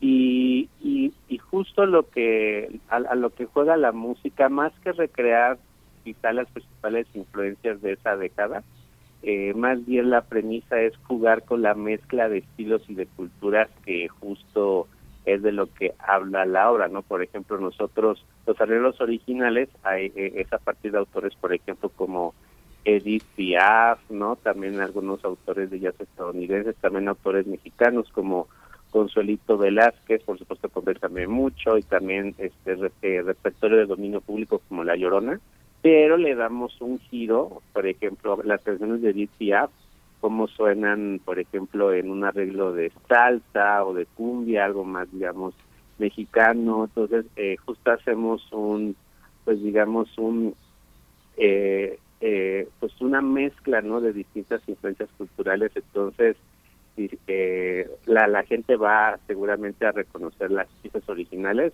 pero se va a sorprender por este giro que le hemos dado a todas a todas las, las canciones entonces en ese sentido la la musicalidad es justo como la cultura mexicana muy mestiza con elementos mexicanos por supuesto afrantillanos este europeos entonces son arreglos que les van a sorprender mucho es, un, es un trabajo, es un espectáculo eh, que, que, que, varía. Digamos, quien va a verlo, no, no, sé cómo va a ser en teatro, pero eh, quienes tuvimos oportunidad de verlo en estos ocho años, no sé, yo creo que yo lo vi como unas cuatro o cinco veces porque es como ir a una cita de un piano bar, ¿no? Este, quien fue en los años 80 o 70 o eh, todavía en los 90 a los piano bar donde había cantantes que este, que cantaban profesionalmente, pero que iban como cualquier parroquiano a contar una historia, a contar sus propias canciones. Un poco Muriel eh, lo logró en ese, en ese aspecto. Antes de la pandemia, la última vez que lo vi fue en la Fundación Sebastián, que fue también una, una, este, una presentación muy singular porque era entre teatro y era entre bar. ¿Cómo se da esta, ¿Cambia el trabajo cada vez que se ve o, hay una línea que eh, inmutable cuando ya se traslada al teatro, Edgar? Claro, pues sí, eh, digamos que la, la historia, no la línea general, por supuesto se, se conserva, no se cuenta la misma historia. Sin embargo, pues influyen dos factores. El primero y principal es que a final de cuentas es un espectáculo de cabaret Y el espectáculo de cabaret es un espectáculo muy vivo, ¿no? Y con cada función pues hay distintos distintos públicos y la y la y, la actriz trabaja con ellos, ¿no? Entonces el, el, el cabaret tiene este elemento único de, de la convivencia directa con el espectador, de los juegos que pueden surgir con, con él. Entonces, en ese sentido, las funciones son, eh, pues podríamos decir siempre distintas, por una parte. Y por otra, el espectáculo se adapta a, se ha adaptado a distintos formatos desde que lo hemos estrenado. Entonces, eh, por ejemplo, usted que lo vio en Fundación Sebastián era un formato. La última función que dimos antes de la pandemia fue en el Teatro de la Ciudad de Esperanza ah, Iris, en donde pues, es un teatro muy, muy grande, entonces el espectáculo por otra dimensión, digamos, quizá más espectacular, y ahora que regresamos al Centro Cultural del Bosque, en esta ocasión al Teatro El Granero, es un formato más, más pequeño, más íntimo, pero que creemos eh, que de hecho es el formato ideal de este de este espectáculo. Nunca se pensó eh, con muchos espectadores en un gran auditorio, por supuesto, si hay oportunidad lo presentaremos así, pero desde un origen se, se buscó una experiencia más íntima y más cercana con, con el espectador, entonces las, las personas que tendrán oportunidad de verlo en el Teatro Granero lo van a poder van a poder experimentar la obra en su formato ideal como estuvo concebido. Ahora, lamentablemente, por cuestiones de protocolo de COVID, no vamos a poder realizar este una degustación de vino, que siempre lo hacemos al inicio, que también sirve para ambientar bastante, digamos, el este asunto del cabaret en un bar, pero, por supuesto, los espectadores lo, lo van a lo van a disfrutar y van a conocer muy de cerca cómo era, cómo fue o cómo imaginamos esta experiencia de un cabaret, eh, sobre todo europeo, ¿no? en este formato pequeño. Edgar Uscanga, bueno, yo ya me estoy frotando las manos, de verdad que qué ganas de ir a verles en esta despedida después de ocho años. Eh, cuéntanos, bueno, con este recorrido, ¿qué lugar tiene Angelique en medio de, pues, de la oferta de cabaret en México, que ha tenido expresiones algunas muy puntuales, no tan extendidas, ¿no? Pero, finalmente también esa intimidad es lo que define al cabaret, esa cercanía, también con una tradición, pues, añeja eh, desde la carpa, el teatro, el teatro cómico de principios del siglo, del siglo pasado, ¿no? Eh, tenemos expresiones ahora también muy vigentes con lo que se hace, por ejemplo, en el Teatro Bar El Vicio. Cuéntanos dónde se ubica Angelique en medio de esta oferta del cabaret. Sí, claro, pues eh, justo como mencionaba el, el formato de cabaret de Angelique, se, se aleja bastante y se acerca también en, varios aspectos. Se aleja porque el, el, el teatro cabaret que actualmente se presenta en la Ciudad de México tiene una influencia, como has mencionado, del teatro de, de farsa, como de farsa política, ¿no? Por supuesto inspirado en el teatro de Carpa, en también en creadoras como Jesús Rodríguez, por mencionar una de gran trayectoria. Eh, es un teatro de cabaret más más básico, más de comedia política, ¿no? Eh, este no, Angelique no, de hecho eh, no no no tiene una una carga de sátira política evidente, ¿no? Eh, entonces es un espectáculo más íntimo, eh, no es fársico, se hay mucha comedia, pero lo que sí tiene en común con el cabaret mexicano es que está lleno de, pues justo de un humor mexicano que lo va a hacer muy muy particular porque el personaje de Angelique es un personaje francesa, entonces ella viene a México este y desde los ojos de la extranjera eh, pues ella nota toda esta mexicanidad y nuestra forma de usar las palabras, incluso hasta nuestra forma de, de silbar, nuestra forma de, pues digamos, de, pues sí, de la picardía mexicana, visto desde la perspectiva de una francesa y eso es lo que lo hace lo hace comiquísimo, ¿no? Y por, por mencionar solamente un detalle, eh, por ejemplo, el personaje de Angelique está está enamorada de, de Cantinflas, ¿no? Entonces lo, lo quiere lo quiere conocer y esto es, pues, podría resumir bastante el lo que es el personaje de Angelique, ¿no? Un personaje extranjero que se enamora de la de la cultura mexicana, ¿no? Sí, es muy interesante cómo hace toda esa cuestión paródica y cómica de la manera en la que eh, los mexicanos de entonces piropeaban a una, a una extranjera y tan morena, ¿no? Hay una canción eh, que justamente es eh, Bésame mucho. tenemos un fragmento de esa, de esa canción. Vamos, vamos a escuchar, Edgar, un, un, fragmento para que nada más escuchemos el timbre de esta, de esta hermosa voz que hemos tenido la fortuna en Radio UNAM de que sea también nuestra profesora de locución. En algún momento eh, algunas personas tuvimos oportunidad de, escuchar sus consejos, aunque no sé si los aprovechamos todos, pero eh, eh, es una gran, una gran maestra. Vamos a oírla.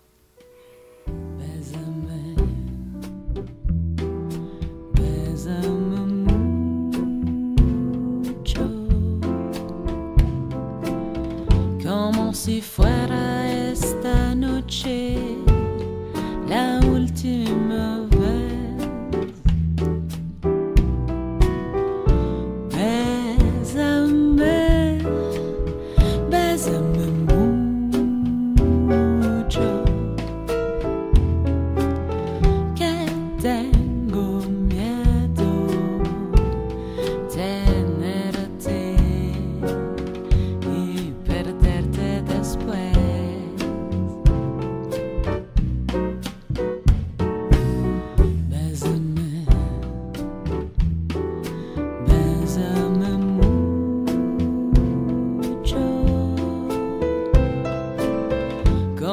si fuera esta noche la última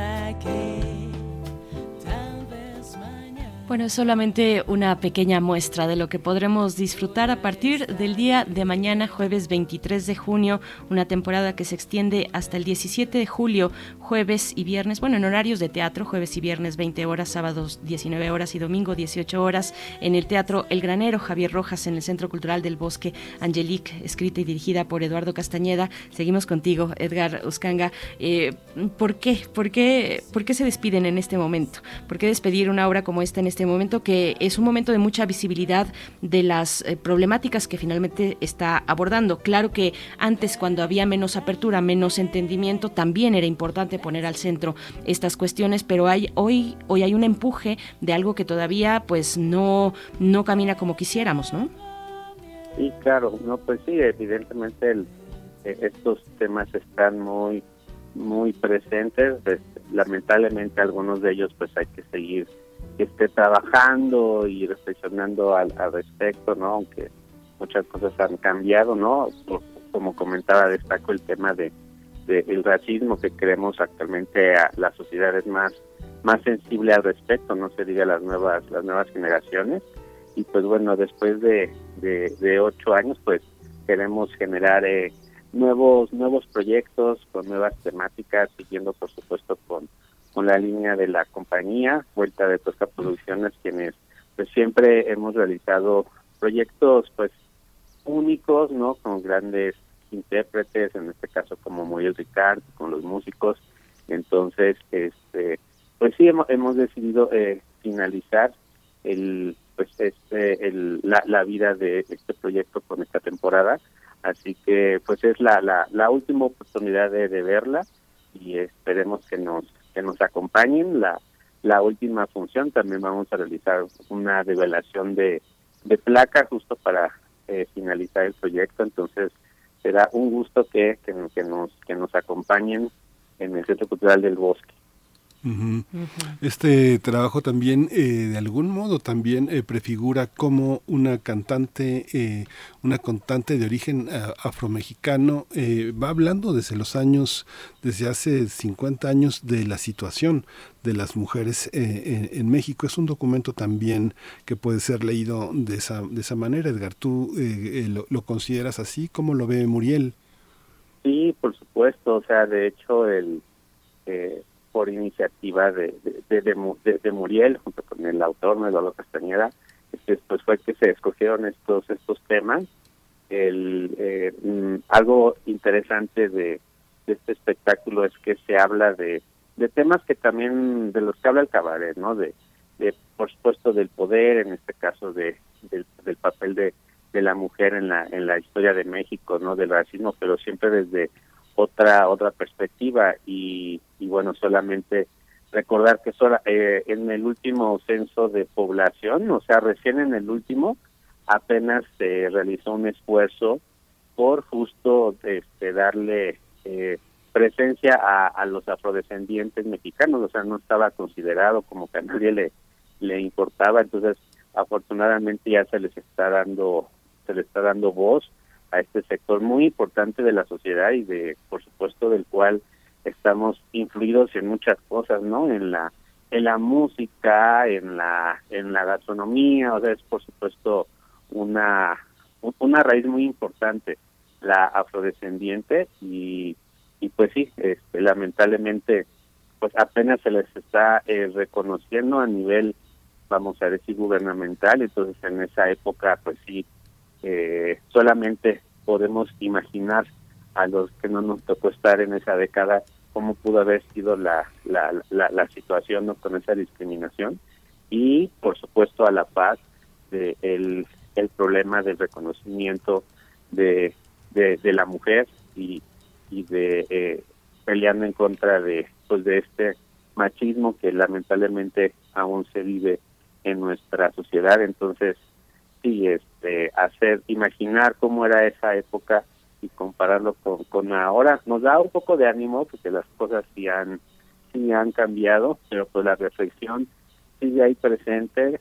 Todavía hay muchas cosas que trabajar y pues justo este espectáculo busca generar esa reflexión y siempre siempre siempre como el cabaret desde el humor desde la desde la diversión eh, porque también la obra habla habla de eso no de, enfrentarnos a, a los problemas pero siempre con una buena actitud y disfrutando disfrutando la vida no Disfrutando la vida, disfrutándola también en el teatro, en el cabaret.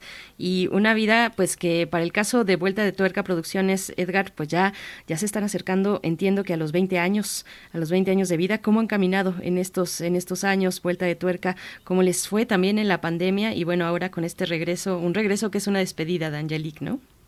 Sí, pues creo como a todo el sector cultural nos nos fue complicado. Ahora buscamos la la manera de seguir ofreciendo a la sociedad eh, pues actividades artísticas, en su momento actividades en línea, en Zoom, cosas que nos ocurrían, ¿no? Pero digamos que para todo el sector fue fue fue difícil y bueno y, por supuesto el principal reto como compañía es casi sea de recién formación o ya con gran trayectoria va a ser la renovación constante, este, sacudir las las telarañas y, y no confiarse y siempre buscar nuevos retos, nuevos retos creativos para no estancarnos y sobre todo para mantener el vínculo y la conexión con el público, ¿no? Que es a final de cuentas pues para quien trabajamos. Finalmente, este, bueno, vamos a eh, poner fin a esta conversación, des- desgraciadamente, pero hay una, hay una música más eh, en esta, eh, esta mujer francesa que también luchó tanto y que, bueno, fue objeto de muchísimas eh, contrariadas versiones, que es Edith Piaf. La vida en rosa es una, una interpretación que hace particularmente interesante Muriel Ricard, porque su lengua también, su lengua también es el francés y un francés tan cercano al de ese momento en el que Edith Piaf coloca esta canción. Y bueno, hay que decir que, que también Muriel es hija de la, de, la Laboriel, una mujer dedicada al jazz con una larga carrera, así que tampoco es extraño que parte de esta autobiografía musical esté, esté incluida su propia madre, ¿no, Edgar? Sí, así es. Este, estamos muy muy honrados de trabajar con una familia tan este pues tan icónica para la música mexicana como los los Laboriel, ¿no? Tenemos por supuesto a Ela Laboriel, Abraham Laboriel, Johnny Laboriel y pues bueno, Muriel este viene de esta de esta tradición familiar y, a su vez también como decir independizándose de la misma, ¿no? Buscando ya su su propia su propia voz y pues sí, una razón más para no, no perder esta experiencia con, con Angelique. Pues ahí estamos escuchando un poquito de la vida en rosa con eh, Muriel Ricard. Muchas gracias por, por charlar con nosotros esta mañana, Edgar Uscanga, director y productor de escena, con pues licenciado en literatura dramática y teatro por la Facultad de Filosofía y Letras de la UNAM, cofundador de la compañía Producciones Azul Arena. Eh, nos vemos en el teatro, en el cabaret. Hasta pronto. Claro que sí, muchas gracias. Hasta pronto. Nos quedamos con música.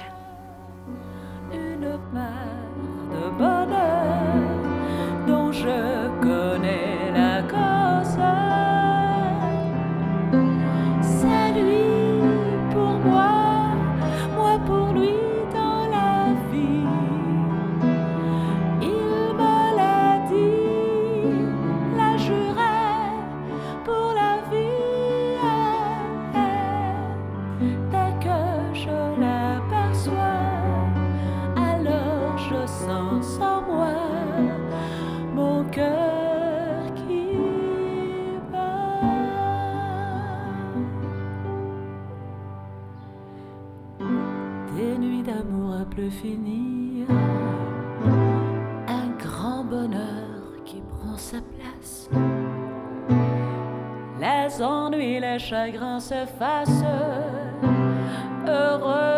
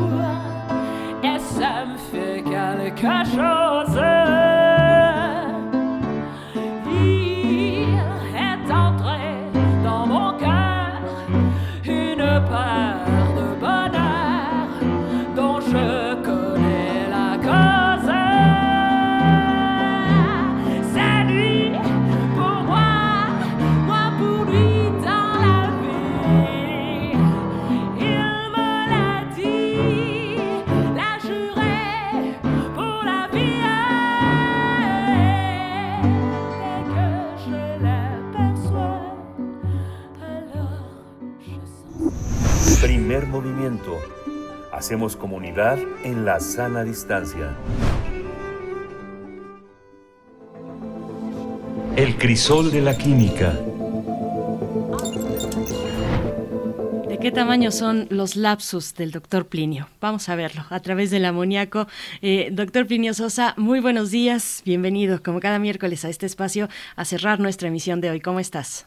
Buenos días, Bere. No se anda por ahí, Miguel Sí, aquí ando, Plinio. Días, estoy, esperando tu lapsus. El amoníaco es un gas incoloro con un olor característico. Básicamente es el que uno reconoce en un baño público que no ha sido aseado recientemente. El amoníaco se encuentra en pequeñas cantidades en la atmósfera debido a la putrefacción de la materia nitrogenada proveniente de plantas y animales. ¿no? Las sales de amoníaco se hallan distribuidas en los suelos y en los océanos. ¿sí? Las sales, no el amoníaco, sino sus compuestos. Nuestros riñones segregan amoníaco para neutralizar el exceso de ácido. Y por si fuera poco, también hay amoníaco fuera de nuestro planeta. En Marte, Júpiter, Saturno, Urano, Neptuno y Plutón. El amoníaco consiste en moléculas muy pequeñitas y ligeras. En cuanto al tamaño y a la masa, las moléculas de amoníaco se parecen mucho a las de metano, a las de agua y de fluoruro de hidrógeno. Las moléculas de metano son un carbono y cuatro hidrógenos, es decir, CH4. Las de amoníaco son NH3, las de agua H2O y las de fluoruro de hidrógeno HF.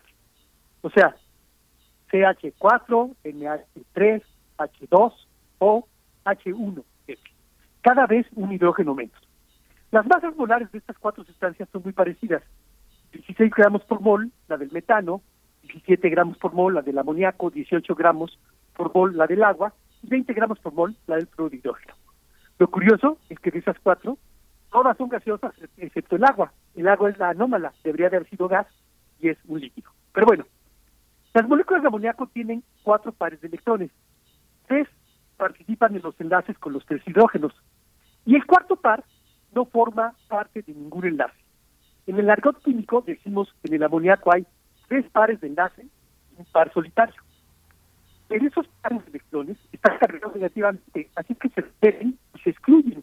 De tal modo se ubican entre sí lo más lejos. Y lo más lejos que se puede acomodar cuatro pares electrónicos en tres dimensiones es orientados hacia los vértices de un tetraedro. ¿sí? Sí conocemos los tetraedros porque aquí en México había una marca comercial que utilizaba unos envases tetraédricos, famosos tetra y todavía existen algunos restaurantes Querido Plinio Sosa, te vamos, te vamos, vamos a recuperar la, la comunicación contigo. Nos quedamos ahí, los, los eh, envases tetraédricos, ¿te acuerdas, Miguel Ángel? Sí, vamos a dar oportunidad porque tenemos un poquito de dificultad, como ya vimos, de eh, escuchar bien a- al doctor Plinio Sosa, entonces en un momento lo, lo volvemos a enlazar, Miguel Ángel. Sí, sí, a ver, a ver, a ver qué dice. Bueno, es muy interesante toda la lógica que va desarrollando Plinio. Es- no, no sabemos dónde va a parar, pero esos esos eh, envases Tetra Pak eran muy muy usuales para la para la crema del café, que eran un triangulito, es un cono. Es un cono, es este un tetraedro, un, este, una, una versión dimensional del triángulo. ¿no? Y también el, el Fruxi, el frut, no, no, no el Fruxi, el, el Boeing, el Boeing que se vendía en las primarias, Sí, que iba uno ahí de la cooperativa, si te tocaba la cooperativa, pues ibas arrastrando tu bote Sí. con un montón de, pues de estos triangulitos tetraédricos, pues creo que ya, creo que ya tenemos Sí. a- al doctor Pino Sosa, sí. Estábamos en ese punto, querido doctor. Sí, yo estoy aquí el punk era que era eh, un empaque tetraédrico. ¿sí? Entonces, este, bueno, les decía yo que la crema para el café en algunos restaurantes, ¿no? Sanborns, ahí este, nos dan, y en otros, ¿no? Dan este, envases también que son tetraédricos. Entonces, imagínense en el medio centro, el nitrógeno, en tres de los vértices hidrógeno, y en el cuarto un par electrónico solitario. Es importante señalar que sustancia y partícula no son lo mismo. La relación entre sustancia y partícula es la misma que hay entre manada y búfalo. Sustancia se refiere al colectivo, mientras que partícula al individuo. El amoníaco es la manada y las moléculas de amoníaco son los búfalos. La principal propiedad del amoníaco es su basicidad. Ese par solitario de electrones se puede compartir para formar un enlace con alguna otra partícula. Eso es lo que hace básico al amoníaco y a cualquier otra sustancia. Debido a su gran reactividad como base, el amoníaco tiene muchas aplicaciones. Especialmente es importantísimo en la síntesis de otras sustancias químicas. Es directa o indirectamente el precursor de la mayor parte de los compuestos que contienen nitrógeno. Se podría decir que todos los compuestos sintéticos del nitrógeno son derivados del amoníaco, la principal materia prima. También es materia prima para la síntesis de muchos fármacos y de diversos productos comerciales. Sirve para la elaboración de cosméticos y de tintes para el cabello y para la fabricación de desinfectantes. El amoníaco casero es una solución de amoníaco en agua. Se usa para limpiar cristal, porcelana, acero inoxidable y hornos. Pero su uso principal es, sin lugar a dudas, como materia prima para fabricar fertilizantes. Antes no éramos capaces de sintetizar amoníaco, solo lo que se producía naturalmente. Pero en 1909 los químicos alemanes Fritz Haber y Karl Bosch desarrollaron un proceso a partir de nitrógeno e hidrógeno que permitió producir amoníaco a escala industrial. Una tercera parte de nosotros, de los Homo sapiens, nos alimentamos gracias a los fertilizantes que se obtienen a partir del amoníaco. Y bueno, una última reflexión. En el libro 31 de su historia natural, Plinio el Viejo hace referencia a una sal que él llamó Ammoniacus sal, por haber sido descubierta en un lugar cercano al templo de Júpiter Amón. Ammoniacus significa literalmente lo perteneciente a Amón en latín, o sea, la sal que pertenecía a Amón. ¿sí? Uno supondría, a la luz de los conocimientos actuales, que esa sal hubiera sido cloruro de amonio, que es la, eh, la sal más común del amoníaco. Sin embargo, la descripción eh, de esa sal que da mi tocayo Plinio no coincide con las características del cloruro de amonio. No importa. De todos modos, ese lapsus sirvió para darles un nombre muy original al amoníaco y a sus derivados. Ahí está. Ahí está. Y mucho, y, y, estos nombres, bueno, este nombre del amoníaco también es utilizado, o sea, las mismas marcas que venden productos, por ejemplo, para la limpieza que has mencionado, Plinio. Sosa, eh, pues llevan en sus productos el nombre precisamente de, del amoníaco. Hay muchos usos en el hogar, Plinio. Yo no sé qué tan recomendado o no sea al respecto, pues con estos gases, eh, este olor que desprende el amoníaco. Pero, pero bueno, también interesante pensar en qué momentos de la historia de la ciencia se están se, sintetizaron no estas sustancias nos hablas de la, del amoníaco en 1909 y así nos das una referencia también nos has dado en entregas anteriores de los momentos en los que se logra sintetizar para un uso comercial para un uso pues eso sintético no natural de estos de, de, de estas sustancias no claro sí el, el amoníaco sí es peligroso ¿sí? hay, hay que trabajar con guantes y con mucho cuidado en el este, en el hogar, porque es muy básico, entonces reacciona con nosotros, ¿sí? con nuestra piel. Entonces hay que, hay que tener mucho cuidado. Eso que decían de que amoníaco para limpiar, entonces, solamente las, este, los, las, el piso, las paredes, cosas duras, pero no para ponérselo uno en, sus, en su piel, ¿no? Uh -huh. Sí, y bueno, tan peligroso es que te puede cambiar el color del cabello y casi casi la, la personalidad. Y que bueno, fíjate, Plinio, que ayer este, justamente eh, compartí un poema de Vasco Popa, este gran escritor serbio, y uno de los aspectos que toca es el lado, el cuarto lado del triángulo, un lado oculto, un lado poético, ¿no? Y que claro. justamente en esta idea del Tetrapac, que todos conocemos, que se, se, se generó en un pueblito de Suecia, cómo eh, ha tenido una influencia tan importante. Tiene 70 años de esta creación, sin embargo, este, yo creo que no hay un solo lugar en el planeta que no haya tenido a un, algún tipo de contacto con el Tetrapac, ¿no? Que también claro. tiene que ver con una abstracción eh, química geométrica que está que está ligada en ese en ese modelo tan abstracto de la naturaleza, ¿no? Sí, es muy bonito los tetraedros, porque son muy simétricos, tiene una simetría muy especial y es uno de los cinco sólidos platónicos, ¿no? uh -huh. que son el tetraedro, el octaedro, cuál es el otro, el icosaedro, etcétera, son cinco. Sí, uh -huh. y todos son muy muy simétricos, ¿no? Uh -huh. y, y, y curioso, esa esas formas son independientes de cualquier creación, de cualquier universo que te puedas imaginar. Existen aunque no existamos nosotros y tienen sus propiedades las mismas aunque no existamos nosotros. es un poco perturbador. Es fantástico, fantástico. un poco perturbador. Gracias como siempre. Doctor Plinio Sosa, te deseamos lo mejor en esta sí. semana que ya va a la mitad. Gracias. Nos vemos. Eh, Nos vemos. Hoy nos vamos a despedir con música porque ya este hay tiempo de poder disfrutar en este cierre de, de programa una, una propuesta musical de la producción. ¿Qué es lo que vamos a, qué es lo, con, con, qué, con qué decimos adiós, Pernice? Nos despedimos con New Light, una nueva luz, John Mayer eh, a cargo de esta canción y les deseamos lo mejor en este día, en esta mañana de miércoles. Mañana tenemos una cita a las 7, poquitos, poquitos minutos después de las 7 de la mañana. Gracias Miguel Ángel y a todo el equipo también. Gracias a todos. Esto fue Primer Movimiento. El mundo desde la universidad.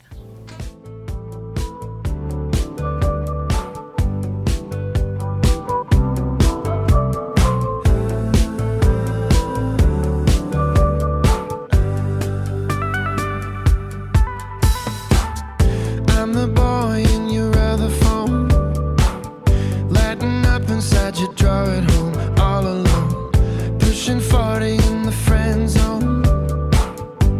We talk and then you walk away.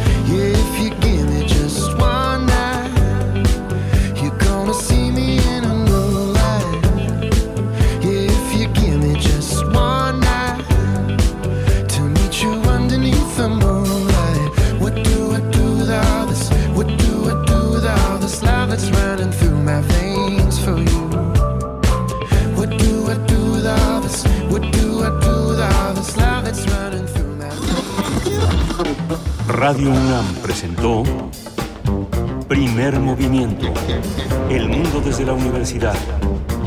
Con Berenice Camacho y Miguel Ángel Gemain en la conducción. Rodrigo Aguilar y Violeta Berber, producción. Antonio Quijano y Patricia Zavala, noticias.